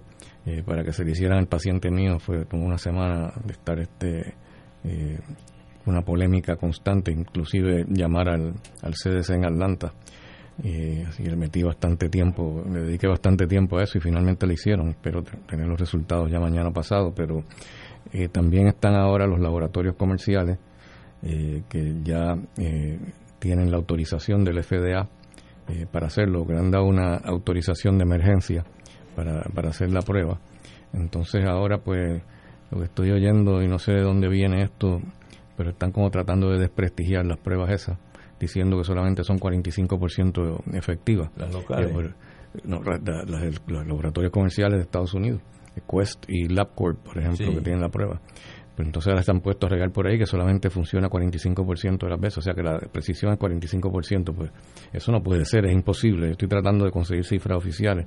Pues si es 45%, entonces quiere decir que es lo mismo que tirar una moneda al aire, entonces mejor no hacer la prueba, no gastar dinero. Cuando se habla de cuarentena, realmente de cuántos días? Sí, 14 días. 14 días. Si yo tengo ya la tos y la fiebre, pero me siento más o menos viable, me quedo en casa dos semanas. Sí, pero claro, si, si estás todavía tosiendo, y es posible que te dure más, más, más, tiempo Hasta que se me vaya la tos. Sí, porque eso es un disparate que hicieron el otro día, que pusieron un paciente que tenía sospecha de coronavirus, no le hicieron la prueba, lo mandaron para la casa y le dijeron que se quedara en aislamiento por dos días. Pero si se acababa de enfermar, dos días, todavía va a estar, eh, a los dos días va a estar todavía eh, propagando el virus por todos lados. Para fines laborales, como una persona que sea colocado en cuarentena y al final del camino pues no dé positivo a coronavirus, ¿cómo se certificaría la condición de él para fines de que su patrono no le active los procedimientos de absentismo o se le discipline por razones de ausencia en el trabajo. ¿Cómo, cómo se va a manejar eso? Bueno, eh, supongo que una, una carta o una nota del médico, pero si el paciente se queda en la casa como se le recomienda o recomienda el CDC, pues entonces no hay forma de, certificarlo, ¿no? Así que tendrán que tomarle la palabra. Pero ustedes saben más de eso que yo. Y Luego, estoy dos semanas en casa viendo todos los videos, películas de vaqueros, y pasan las dos semanas y ya me siento bien. Ya no contamino al vecino. ¿Cuándo, ¿cuándo viene el, el, el, que ya, ya, ya no soy problema de salud? Realmente lo, de los 14 días, eh, eso es una cifra arbitraria. Arbitraria, porque como dije ahorita, si todavía tú estás enfermo y tosiendo, como el paciente que, yo tengo, que lleva con un historial de dos semanas de tos y fiebre, pues ese paciente obviamente está todavía, eh, si, tuviera el coronavirus, que no lo sabemos, estaría todavía infeccioso, o sea, estaría todavía capaz de, contagiar. Y tú no le vas a decir, pues ya pasaron dos semanas, ahora te puedes, te puedes ir, este, puedes salir y irte a trabajar. Imposible, eso no es absurdo. Así que hay que esperar que se le quiten todos los síntomas y dos semanas después entonces será que se podrá ir a trabajar. Parece que va a haber muchos casos. No, esto va a ser un desastre. Disciplinaria trabajadores. Pero, y mucho ausentismo. Y esto va a ser, bueno, Italia está básicamente cerrada. Yo, yo hoy, esta mañana, yo eh, oigo un poquito la RAE italiana y para, para, para salir de Milano o para entrar a Milano están los carabinieri allí y tú no puedes salir porque mira yo yo quiero ver la novia mía o el novio mío que queda en Roma. No no por ahora no, no puede salir de Milano tiene que ser una, algo expreso que, que, la policía a su entender eh, estime que es necesario. Voy a ver mi mamá que está enferma en un hospital. Pero ese aislamiento lo que hace es que paralice el país. Porque se, se, paraliza. el país no no es una cosa a la economía de Italia y hablar de turismo será cero cero por mucho tiempo Así que esto es una cosa, eh, y lo, como somos puertorriqueños tenemos que manejar ese problema aquí. ¿Qué se hará cuando surja la primer crisis? Yo espero que los políticos o el secretario de salud, que es el hombre indicado, coge la cosa en serio, no empiecen a decir, no, todo está bien, no se preocupen, en las próximas elecciones usted va a ver, la burundanga clásica, porque esto, Italia, que es un país, si hay un país que disfruta la vida y es el, disfrutar de, la convivencia social en Italia. Italia está aislado, ciudades, como dice el, marino que está en Catania, no puede salir ni de la base. Eh, Puerto Rico tiene la fuerza política o la estamina emocional para tomar esas decisiones. Eh, creo que Italia, Italia estudia aplazar el pago de hipotecas, facturas e impuestos Es que todo se, se paraliza. No trate de traerle problema al capital, por favor. Usted sabe que eso va a crear un problema serio en esta Pero mesa. lo que están son los, de- los del sur de Italia, ¿no? Porque el sur de Italia son los que más gozan y no tienen la epidemia allí. Sí, exacto. Los, los del norte son más serios, no son tan, tan La, la fiesteros. realidad aquí no ha surgido un caso probado todavía. Aquí en Puerto Rico estamos en no cero. hay ninguno probado. No, pues si no se la prueba del PCR nunca va a haber ninguno, pero finalmente ya pues... Ya, ya hicieron- enviaron. Hicieron el caso mío, lo mandaron eh, y entonces lo- la, la turista de Italia, la italiana turista con el esposo se lo tuvieron que hacer también. Y entonces... Y esa ahí- gente Fue y están salió aquí. negativo. Eso es lo que está en el presbiteriano. No, eso todavía no está el resultado. Eso estará la misma vez que el paciente mío, que lo mandaron juntos. Pero yo prueba. escuché al honorable secretario de salud decir que era era otra era pulmonía. Probablemente, yo estoy de acuerdo con él, pero todavía no tienen el resultado de la prueba. Lo que pasa es que ese paciente llegó con, con fiebre eh, y un cuadro de pulmonía, pero tenía los glóbulos blancos bien altos, en 20, 20 y pico mil, y entonces se le dio antibiótico, eso fue todo en el crucero. Se le dio antibiótico y cuando llegó al presbiteriano creo que lo habían bajado a 7 mil los, los blancos, o sea que, que probablemente eso indica que es una infección bacteriana, porque las infecciones virales no te suben los glóbulos blancos así. Y esa prueba se tarda tanto, doctor, porque van más de dos días. Bueno, días. tarda 24 a 48 horas, pero se sacó el, eh, se, se mandó el, el, lun- el- el lunes, se envió la prueba. Ya debe estar para mañana. Entonces, mañana eh, ll- llegaría hoy, así que ya para mañana pasado, igual que el paciente mío, porque se mandaron juntas las dos pruebas. Debieran, debieran estar listas ya. Qué. Y su, su paciente está en el hospital, está en su casa, ¿no? No, Está en el hospital. Está en el hospital. Sí. Ok. Y pero me imagino que si 700 personas, Dios no lo quiera, cogen ese virus, aquí no hay 700 cuartos en hospitales aislados. Se, se- se tendrá que quedar en su casa. Según el secretario de, de Salud, hay 384 cuartos en Puerto Rico con, con presión negativa, o sea que sirven para aislamiento. Vamos a decir, redondear en 300. Hasta 300 estamos más o menos bien. Porque eh, si se riega eso más, pues entonces tendrá uno que quedarse en su casa, ¿sabe? Y- Ser práctico, ¿no? El paciente está con síntomas. Estamos esperando los resultados. ¿Se, inc- se incurre en un tratamiento de algún tipo para ese paciente? ¿O se espera un resultado para determinar qué se va a hacer? Se trata, eh, se trata como si fuera una pulmonía bacteriana, eh, por si acaso, ¿no? se hacen pruebas eh, de infecciones como micoplasma, por ejemplo, que responde bien a antibióticos, eh, también se le hacen cultivos de sangre, pero aunque sea todo eso negativo, pues todavía si tiene pulmonía, pues uno eh, necesita pues tratarlo eh, con antibióticos hasta que tenga el resultado de la prueba eh, de coronavirus. Y entonces pues es positivo. Y aún siendo positivo pues todavía podría tener lo que llamamos una coinfección ¿no? que tiene el, la- la- el virus y que también entonces puede adquirir una, una bacteria. Así que usualmente pues se le da antibiótico como si fuera una bacteria también por si acaso Ustedes han recibido, eh, en inglés dice what to do, la- el, el protocolo a seguir en estos casos de, de Estados Unidos, de aquí. Eso ¿Cómo, ustedes llegan a este conocimiento de qué hacer en estos casos? Eso está, en el internet está el protocolo de cómo manejarlo desde antes que llegue al hospital hasta después que llega al hospital. Eso es bastante estándar, eso no, no, es- no es muy complicado. Y en Estados Unidos se ha ido regando más, está bajo control, ¿Por- ¿cómo No, va? Estados Unidos está descontrolándose cada vez más rápido. Eso empezó bien lento, pero ya, ¿cuánto fue? ¿Cuántos casos fue que dijimos? Yo lo acabo de mirar aquí, creo que son 262. Eh, 267 casos nuevos ayer. Ya tienen un, un total de 971 ayer.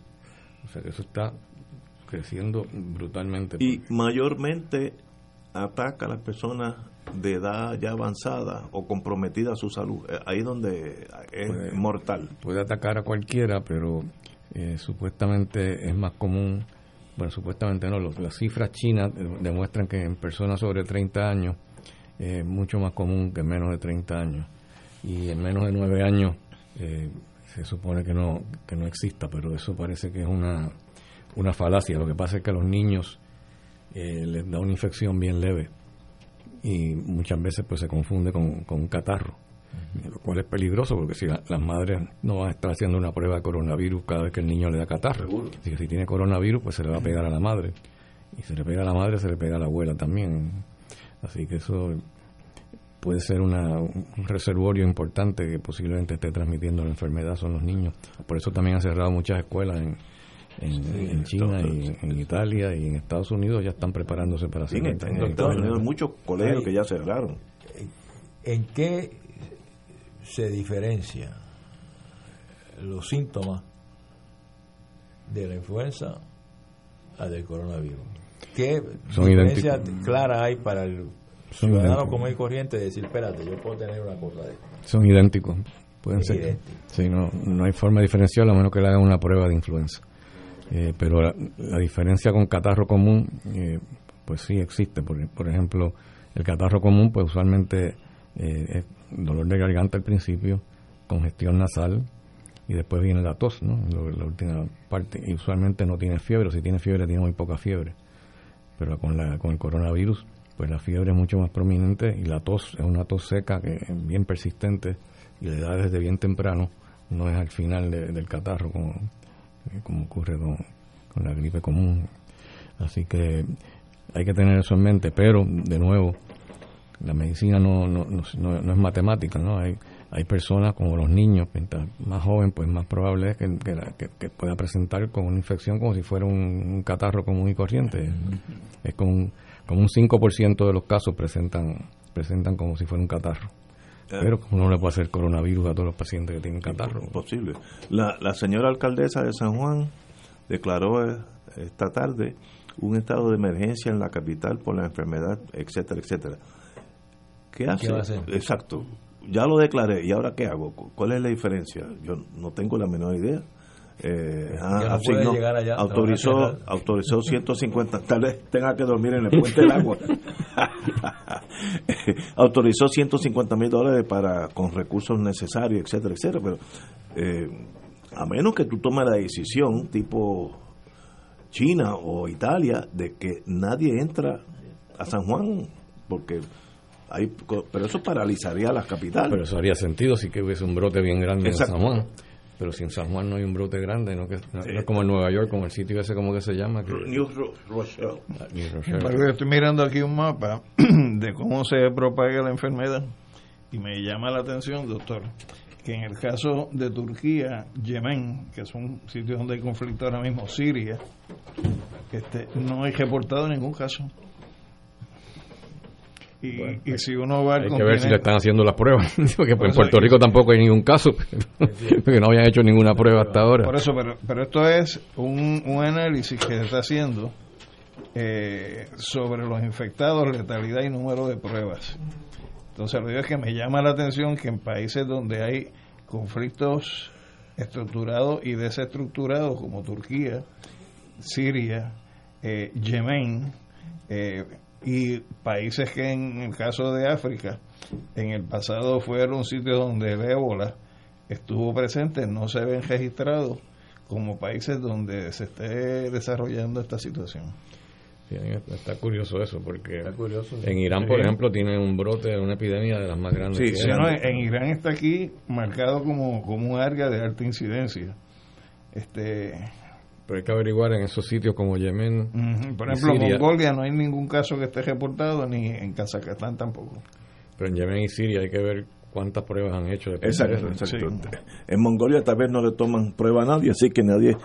Doña Yuya se murió, pero, pero, en Mongolia hay una parte que es China y otra parte que es soviética, o sea, o sea, rusa. Rusa, Wow.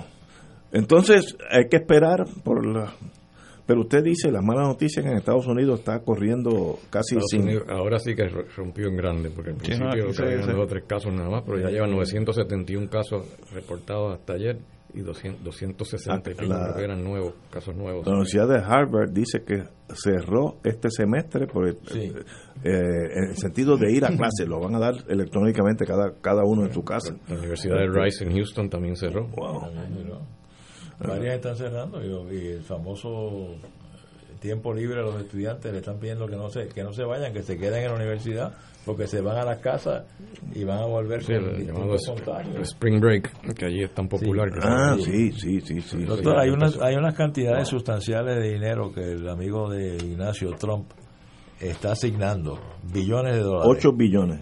Pero a Puerto Rico no le va a tocar ni un penny de eso. No sé. ¿Y para qué son los 8 billones?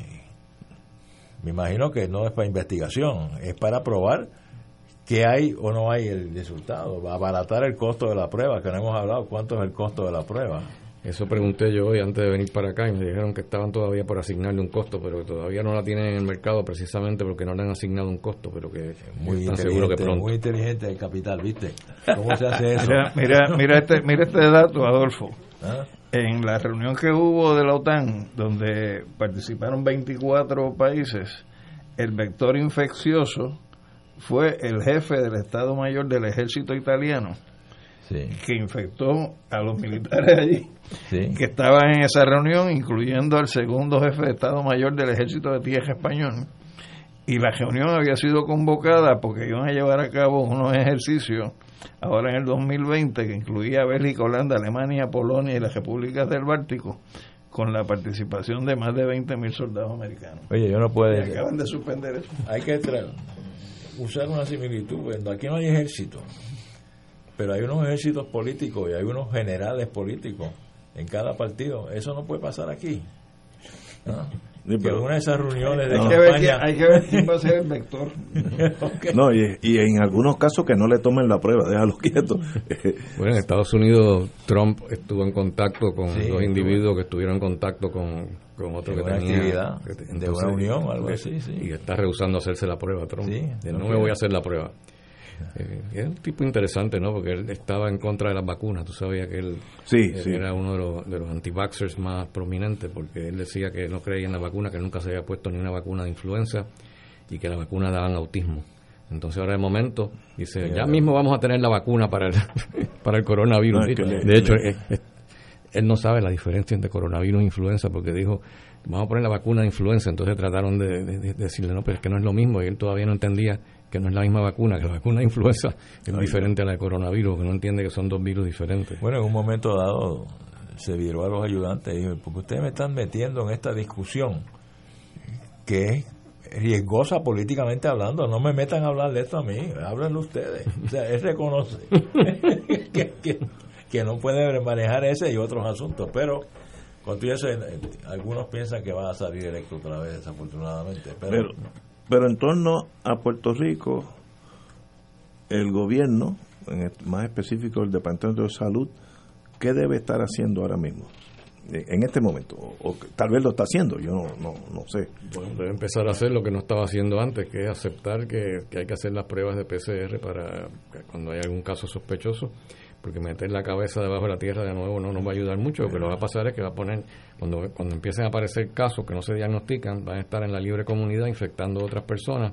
Vamos a tener entonces una epidemia mucho más grande que no, no entiendo por qué es que tienen que estar tapando todo esto, que no quieren hacer Sí, el cover up, Sí, eh, es que Posiblemente a miedo al turismo. que- mapa también. el, el Pero- el Departamento de Salud, Ignacio, este Decirnos mismo- la verdad, la que sea, que uno sepa lo que está pasando. Total, si ya hay más de 100 países que tienen la- que tienen el, el coronavirus, ya uno de los médicos allí en el hospital me dijo, ya me está dando complejo de inferioridad que en Puerto Rico no hay. no han dejado atrás, gracias a Dios. Óigame, el Departamento de Salud es el responsable, Seguro, a eso está. pero el Departamento de Salud, eso no existe, son gente. Ah, bueno, Y mi opinión, mientras el Departamento de Salud no lo corra un profesional que no esté afectado por los vaivenes políticos, el Departamento de Salud sigue siendo un edificio vacío, dirigido por médicos que quieren protagonismo para ser secretario, no sé para qué, y que no pueden atender la realidad del gobierno permanente, que es el que corre el país.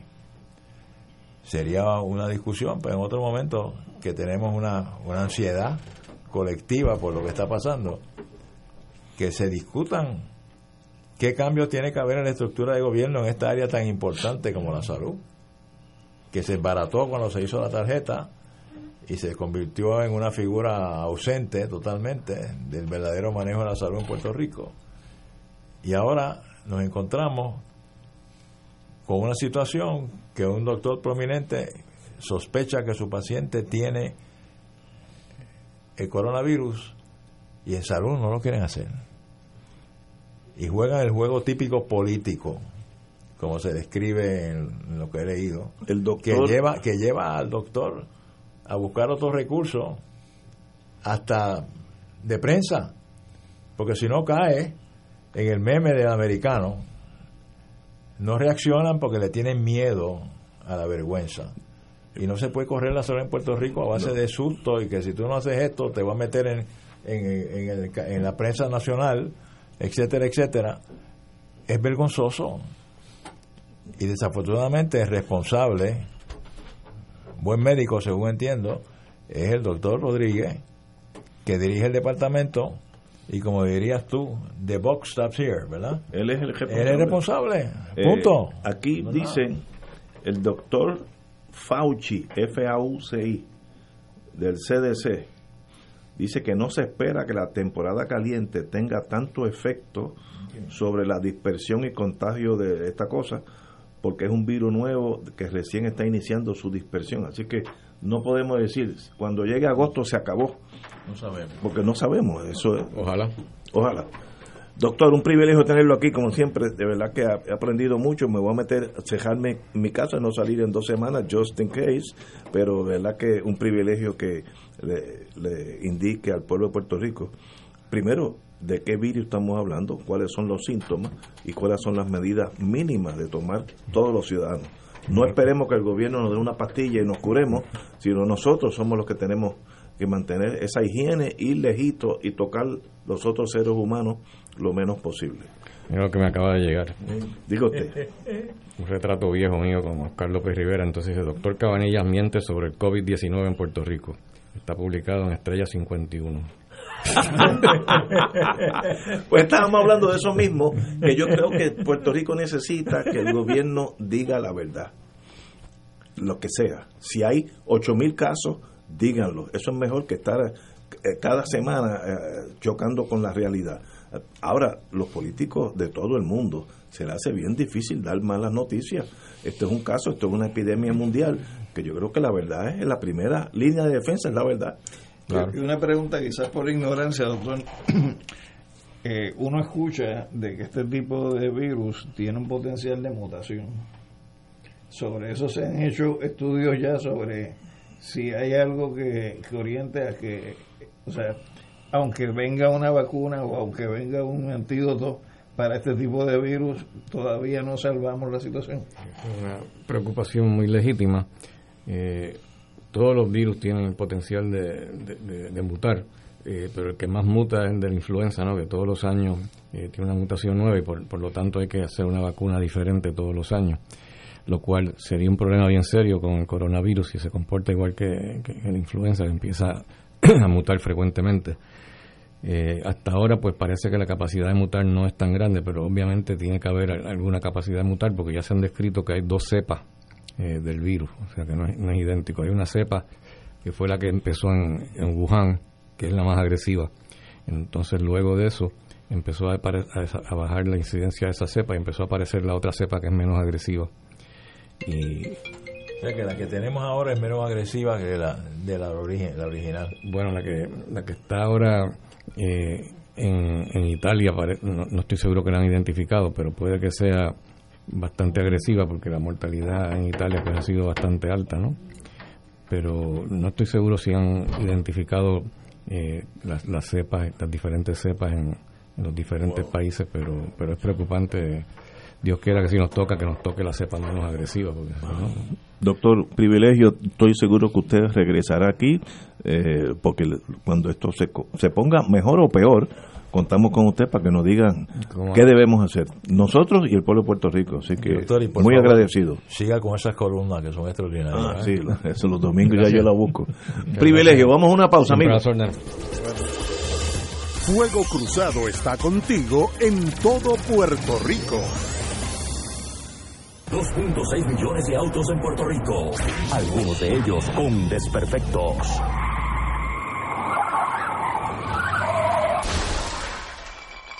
Autocontrol.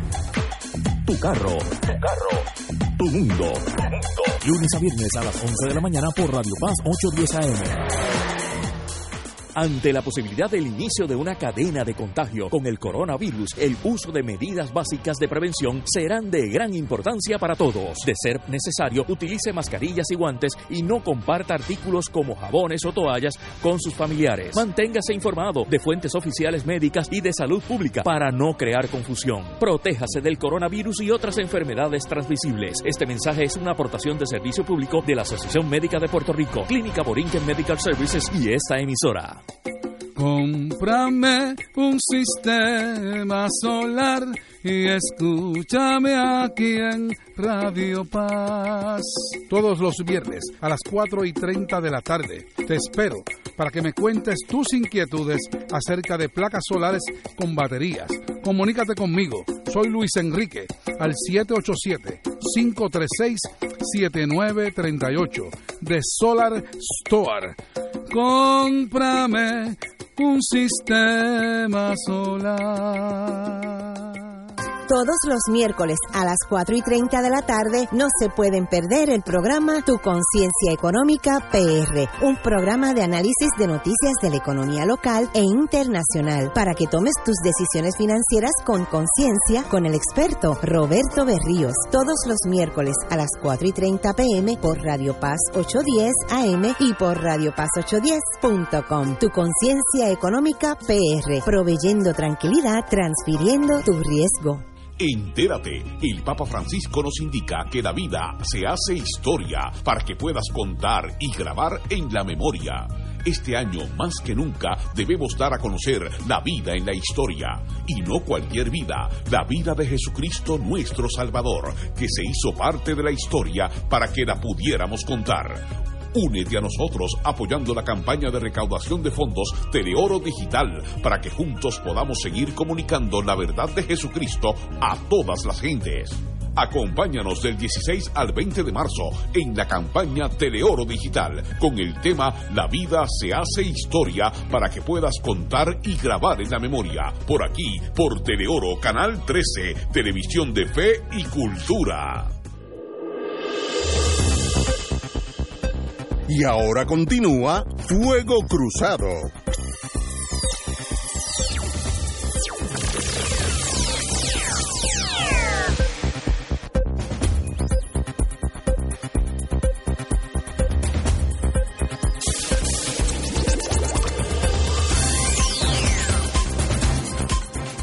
Amigos, regresamos a Fuego Cruzado. Eh, a veces las las noticias malas traen cosas buenas, eso es un dicho oriental.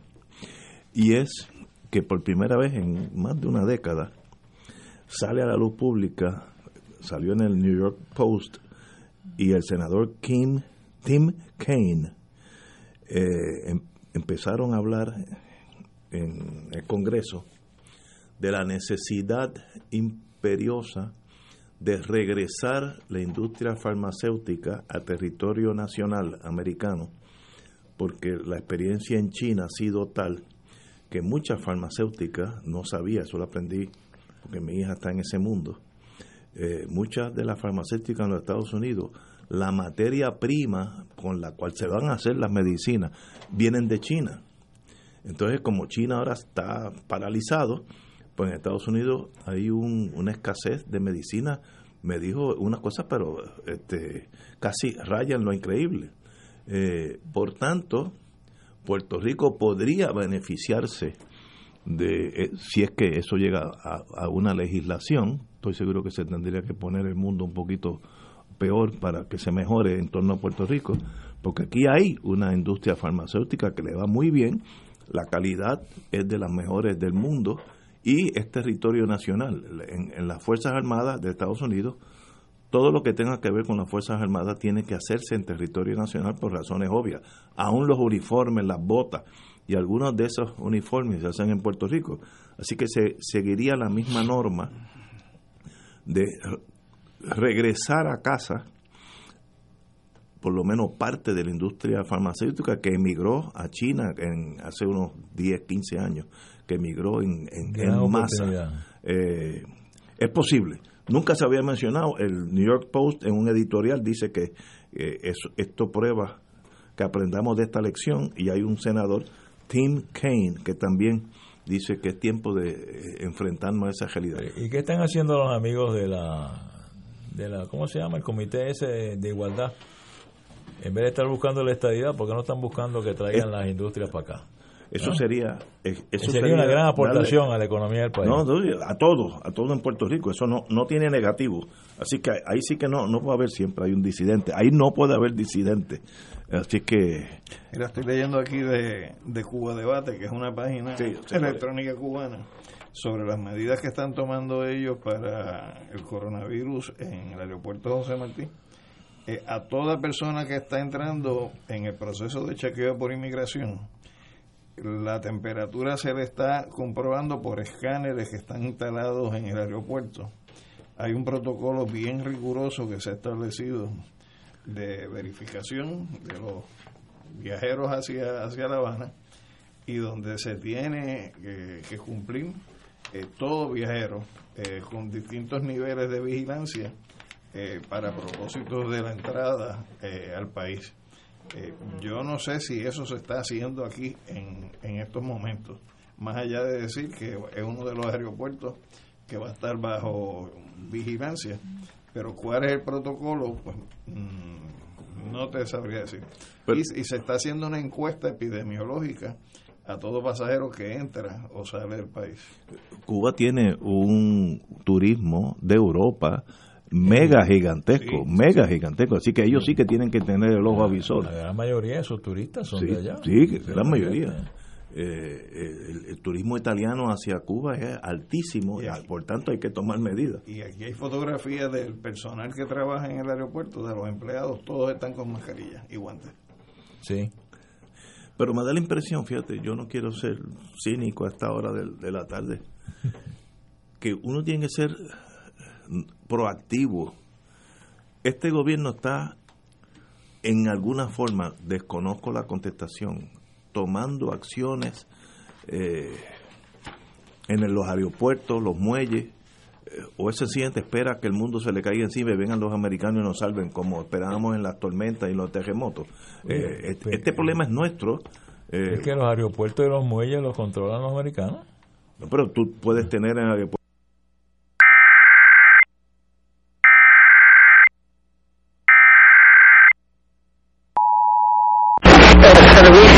De Meteorología en San Juan ha emitido un aviso de inundaciones repentinas para los municipios de Río Grande y Canóvanas hasta las 8.30 pm. A las 6.36 pm el radar 4 indicó lluvias fuertes cayendo sobre el área bajo aviso.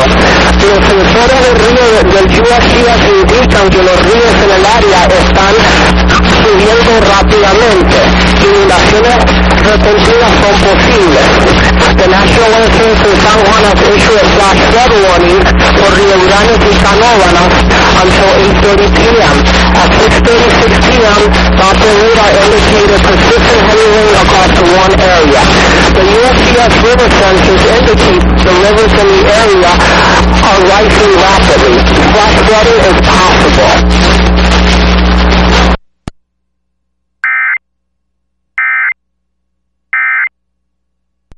Indicativo de que puedes tener. Dice que toda persona que tenga temperatura superior a 37 grados se le separa y entonces pasa a otro nivel de verificación de su condición. Oye. O sea, están, están adoptando medidas con, con un Muy rigor bien, muy bien, hay que felicitarlo. no. Hay que felicitarlo y emularlos a cierta medida. Pero ¿no? Alejandro, para eso son los gobiernos. Pa- pa- ¿Para qué nosotros elegimos en noviembre 3 eh, los, los que ganen? No, no es para que caminen por ahí con las bombillitas, los carros prendiéndose y apagando, eso lo puede hacer cualquier zángano. Eh, es para que estén a cargo de estas medidas.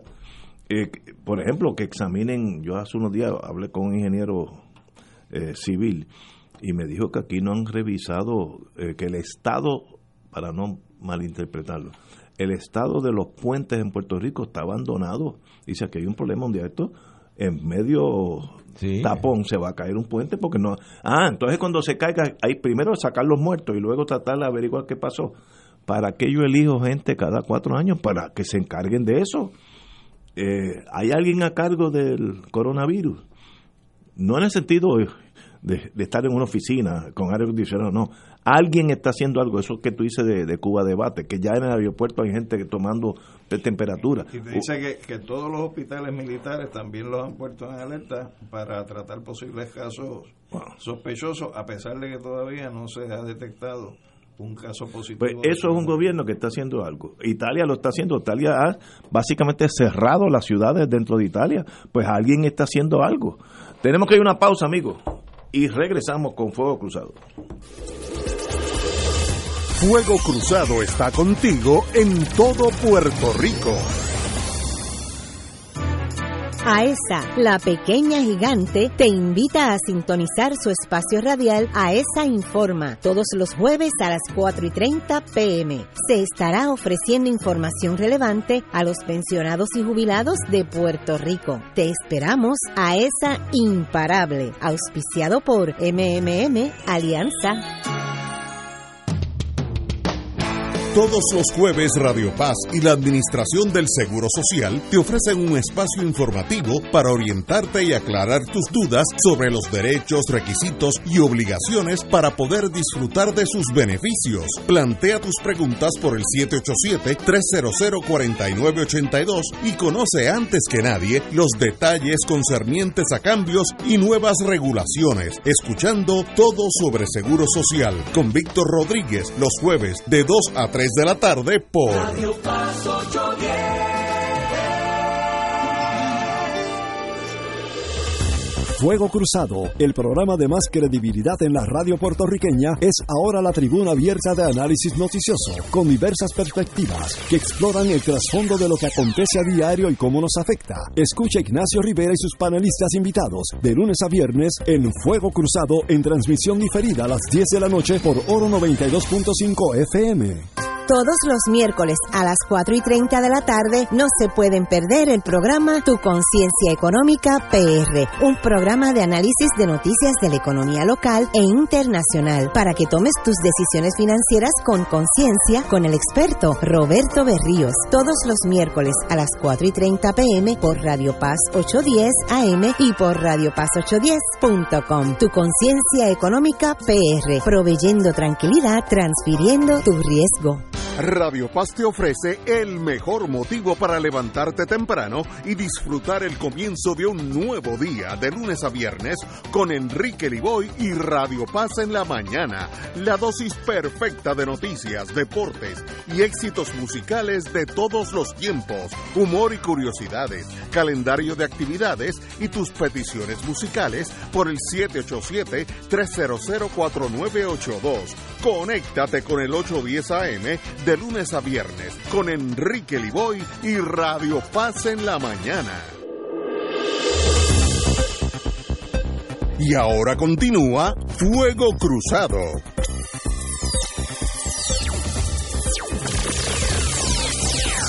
Regresamos, amigos y amigas, a Fuego Cruzado.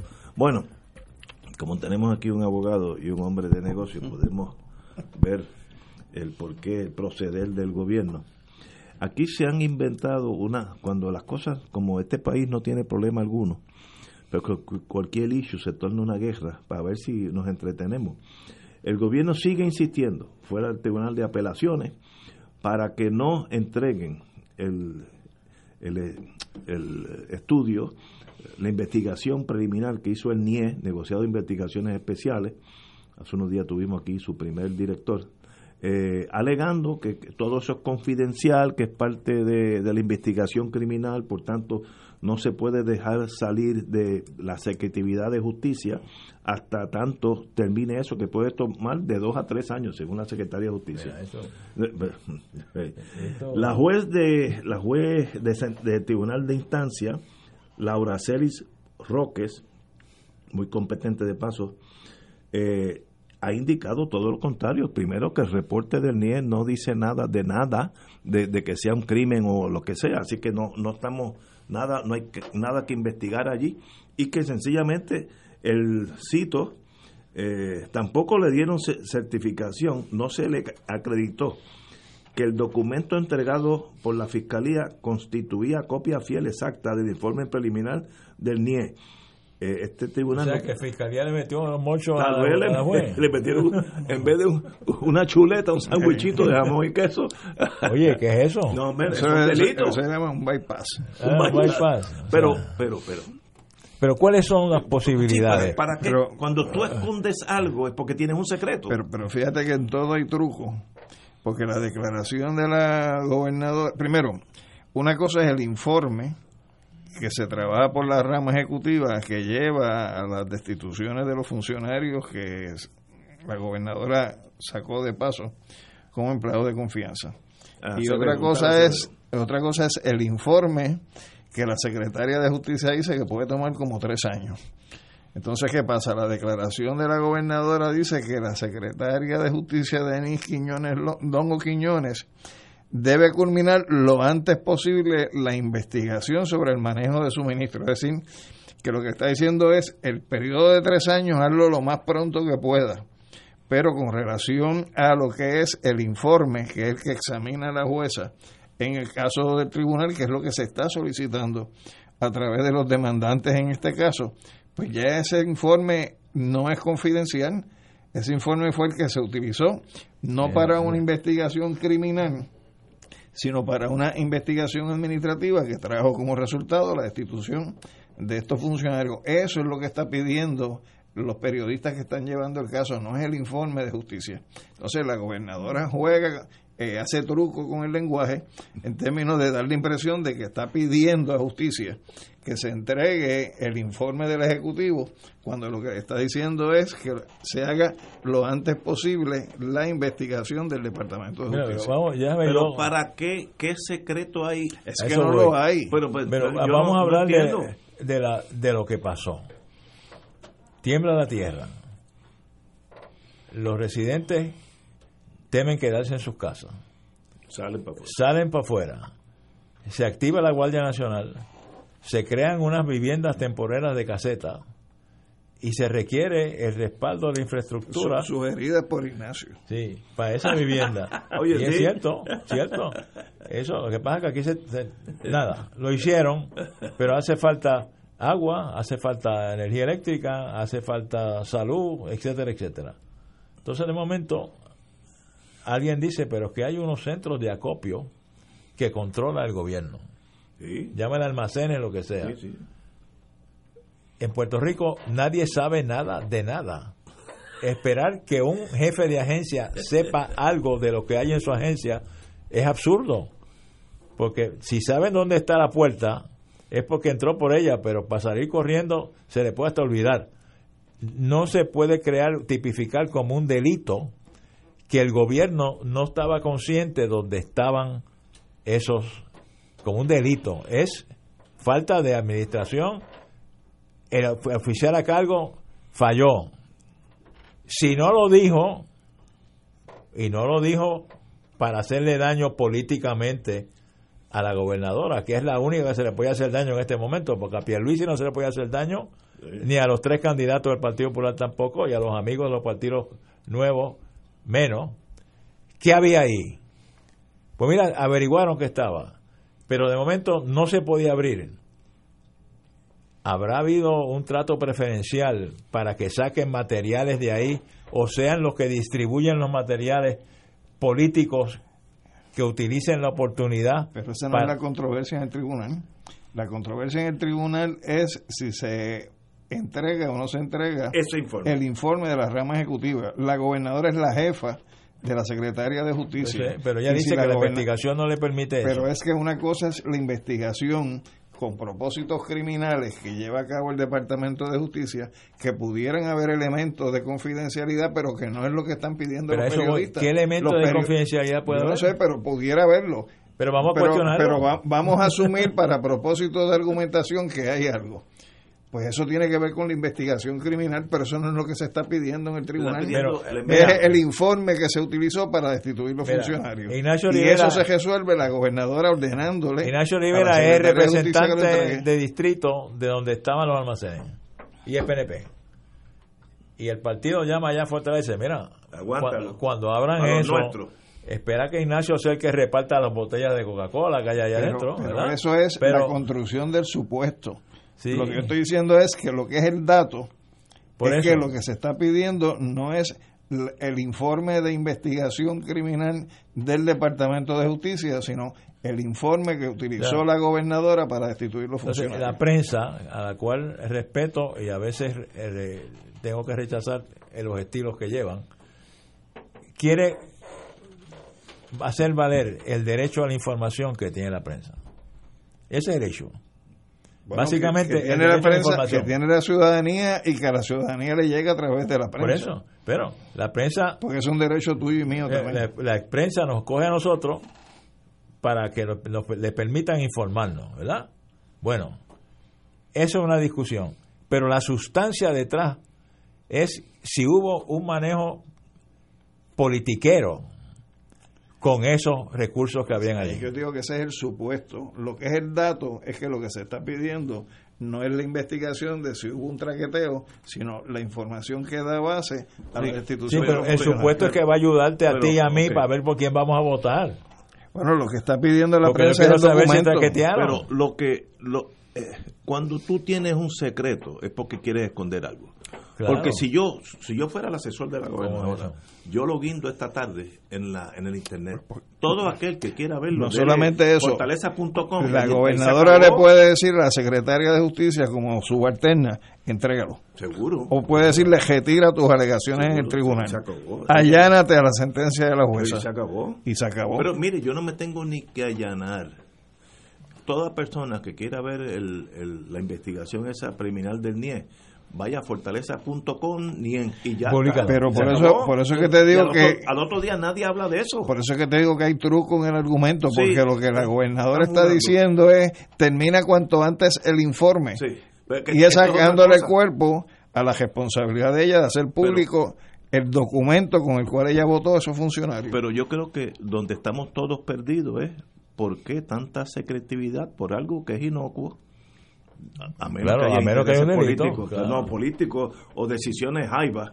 Eh, porque es que no, tú nunca escondes algo a menos que tengas razón para esconderlo, porque si no es público. Así que ahí hay algo que a la larga se. y, y seguirá. que es público y que es no público está resuelto desde el año 82 en este país, en el caso de Pedro Juan Soto versus secretario de Justicia, que tiene que ver con los casos del Cejo Maravilla. Señores. Desde el 82. Y ahí sí había. Señores, tenemos que irnos. Un privilegio tenerlo aquí a ustedes dos compañeros, eh, don Alejandro Torres Rivera y el compañero Kranz.